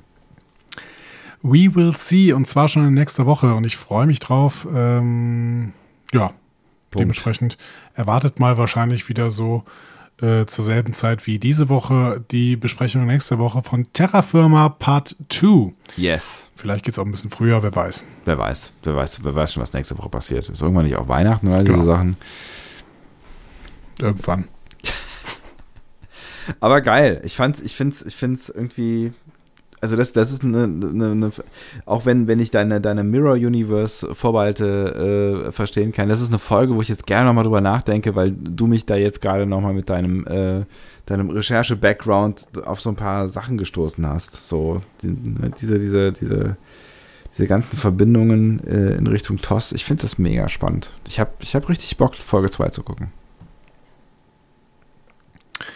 So denn, schreibt uns eure Theorien doch mal gerne unter diese Folge oder ähm, nutzt einen der anderen Kanäle, am liebsten diese Audionachrichten. Aber all das wird uns äh, Anja gleich nochmal kurz vorlesen, damit wir das nicht machen müssen. So sieht's aus. Diskussionen zu folgen findet ihr auf discoverypanel.de oder sprecht eine Nachricht auf den Discovery Panel Anrufbeantworter unter 02291 ukta uk 2. Unter der 02291 ukta uk 2 erreicht ihr uns auch per WhatsApp. Außerdem gibt es uns auch bei Instagram unter Discovery Panel, bei Twitter unter Panel Discovery und bei Facebook unter Discovery Podcast. Wir freuen uns über eure Nachrichten und über eure Kommentare. Jo, gerade bei dieser Folge, da gibt's glaube ich, einiges zu besprechen. Definitiv. Und jetzt muss man ins Bett, ne? Äh, jetzt müssen wir ins Bett. Ja, guck mal auf den Wecker. Halleluja. Jetzt ist aber ne, jetzt mal Schluss mit lustig hier. Oh Jemine. Aber schön war's, Andi. Äh, insofern, ähm, ja, ich hoffe, ihr habt auch was mitgenommen und äh, ich freue mich auf jeden Fall sehr, mit dir dann in der nächsten Woche über die zweite Folge dieser Doppelfolge zu sprechen. Egal, ob es dann die 0,5. Folge 631 ist oder äh, Discovery. CC. sagte er. Gute Nacht, sagte der andere. Exakt. Gute Nacht. Tschö. Tschüss.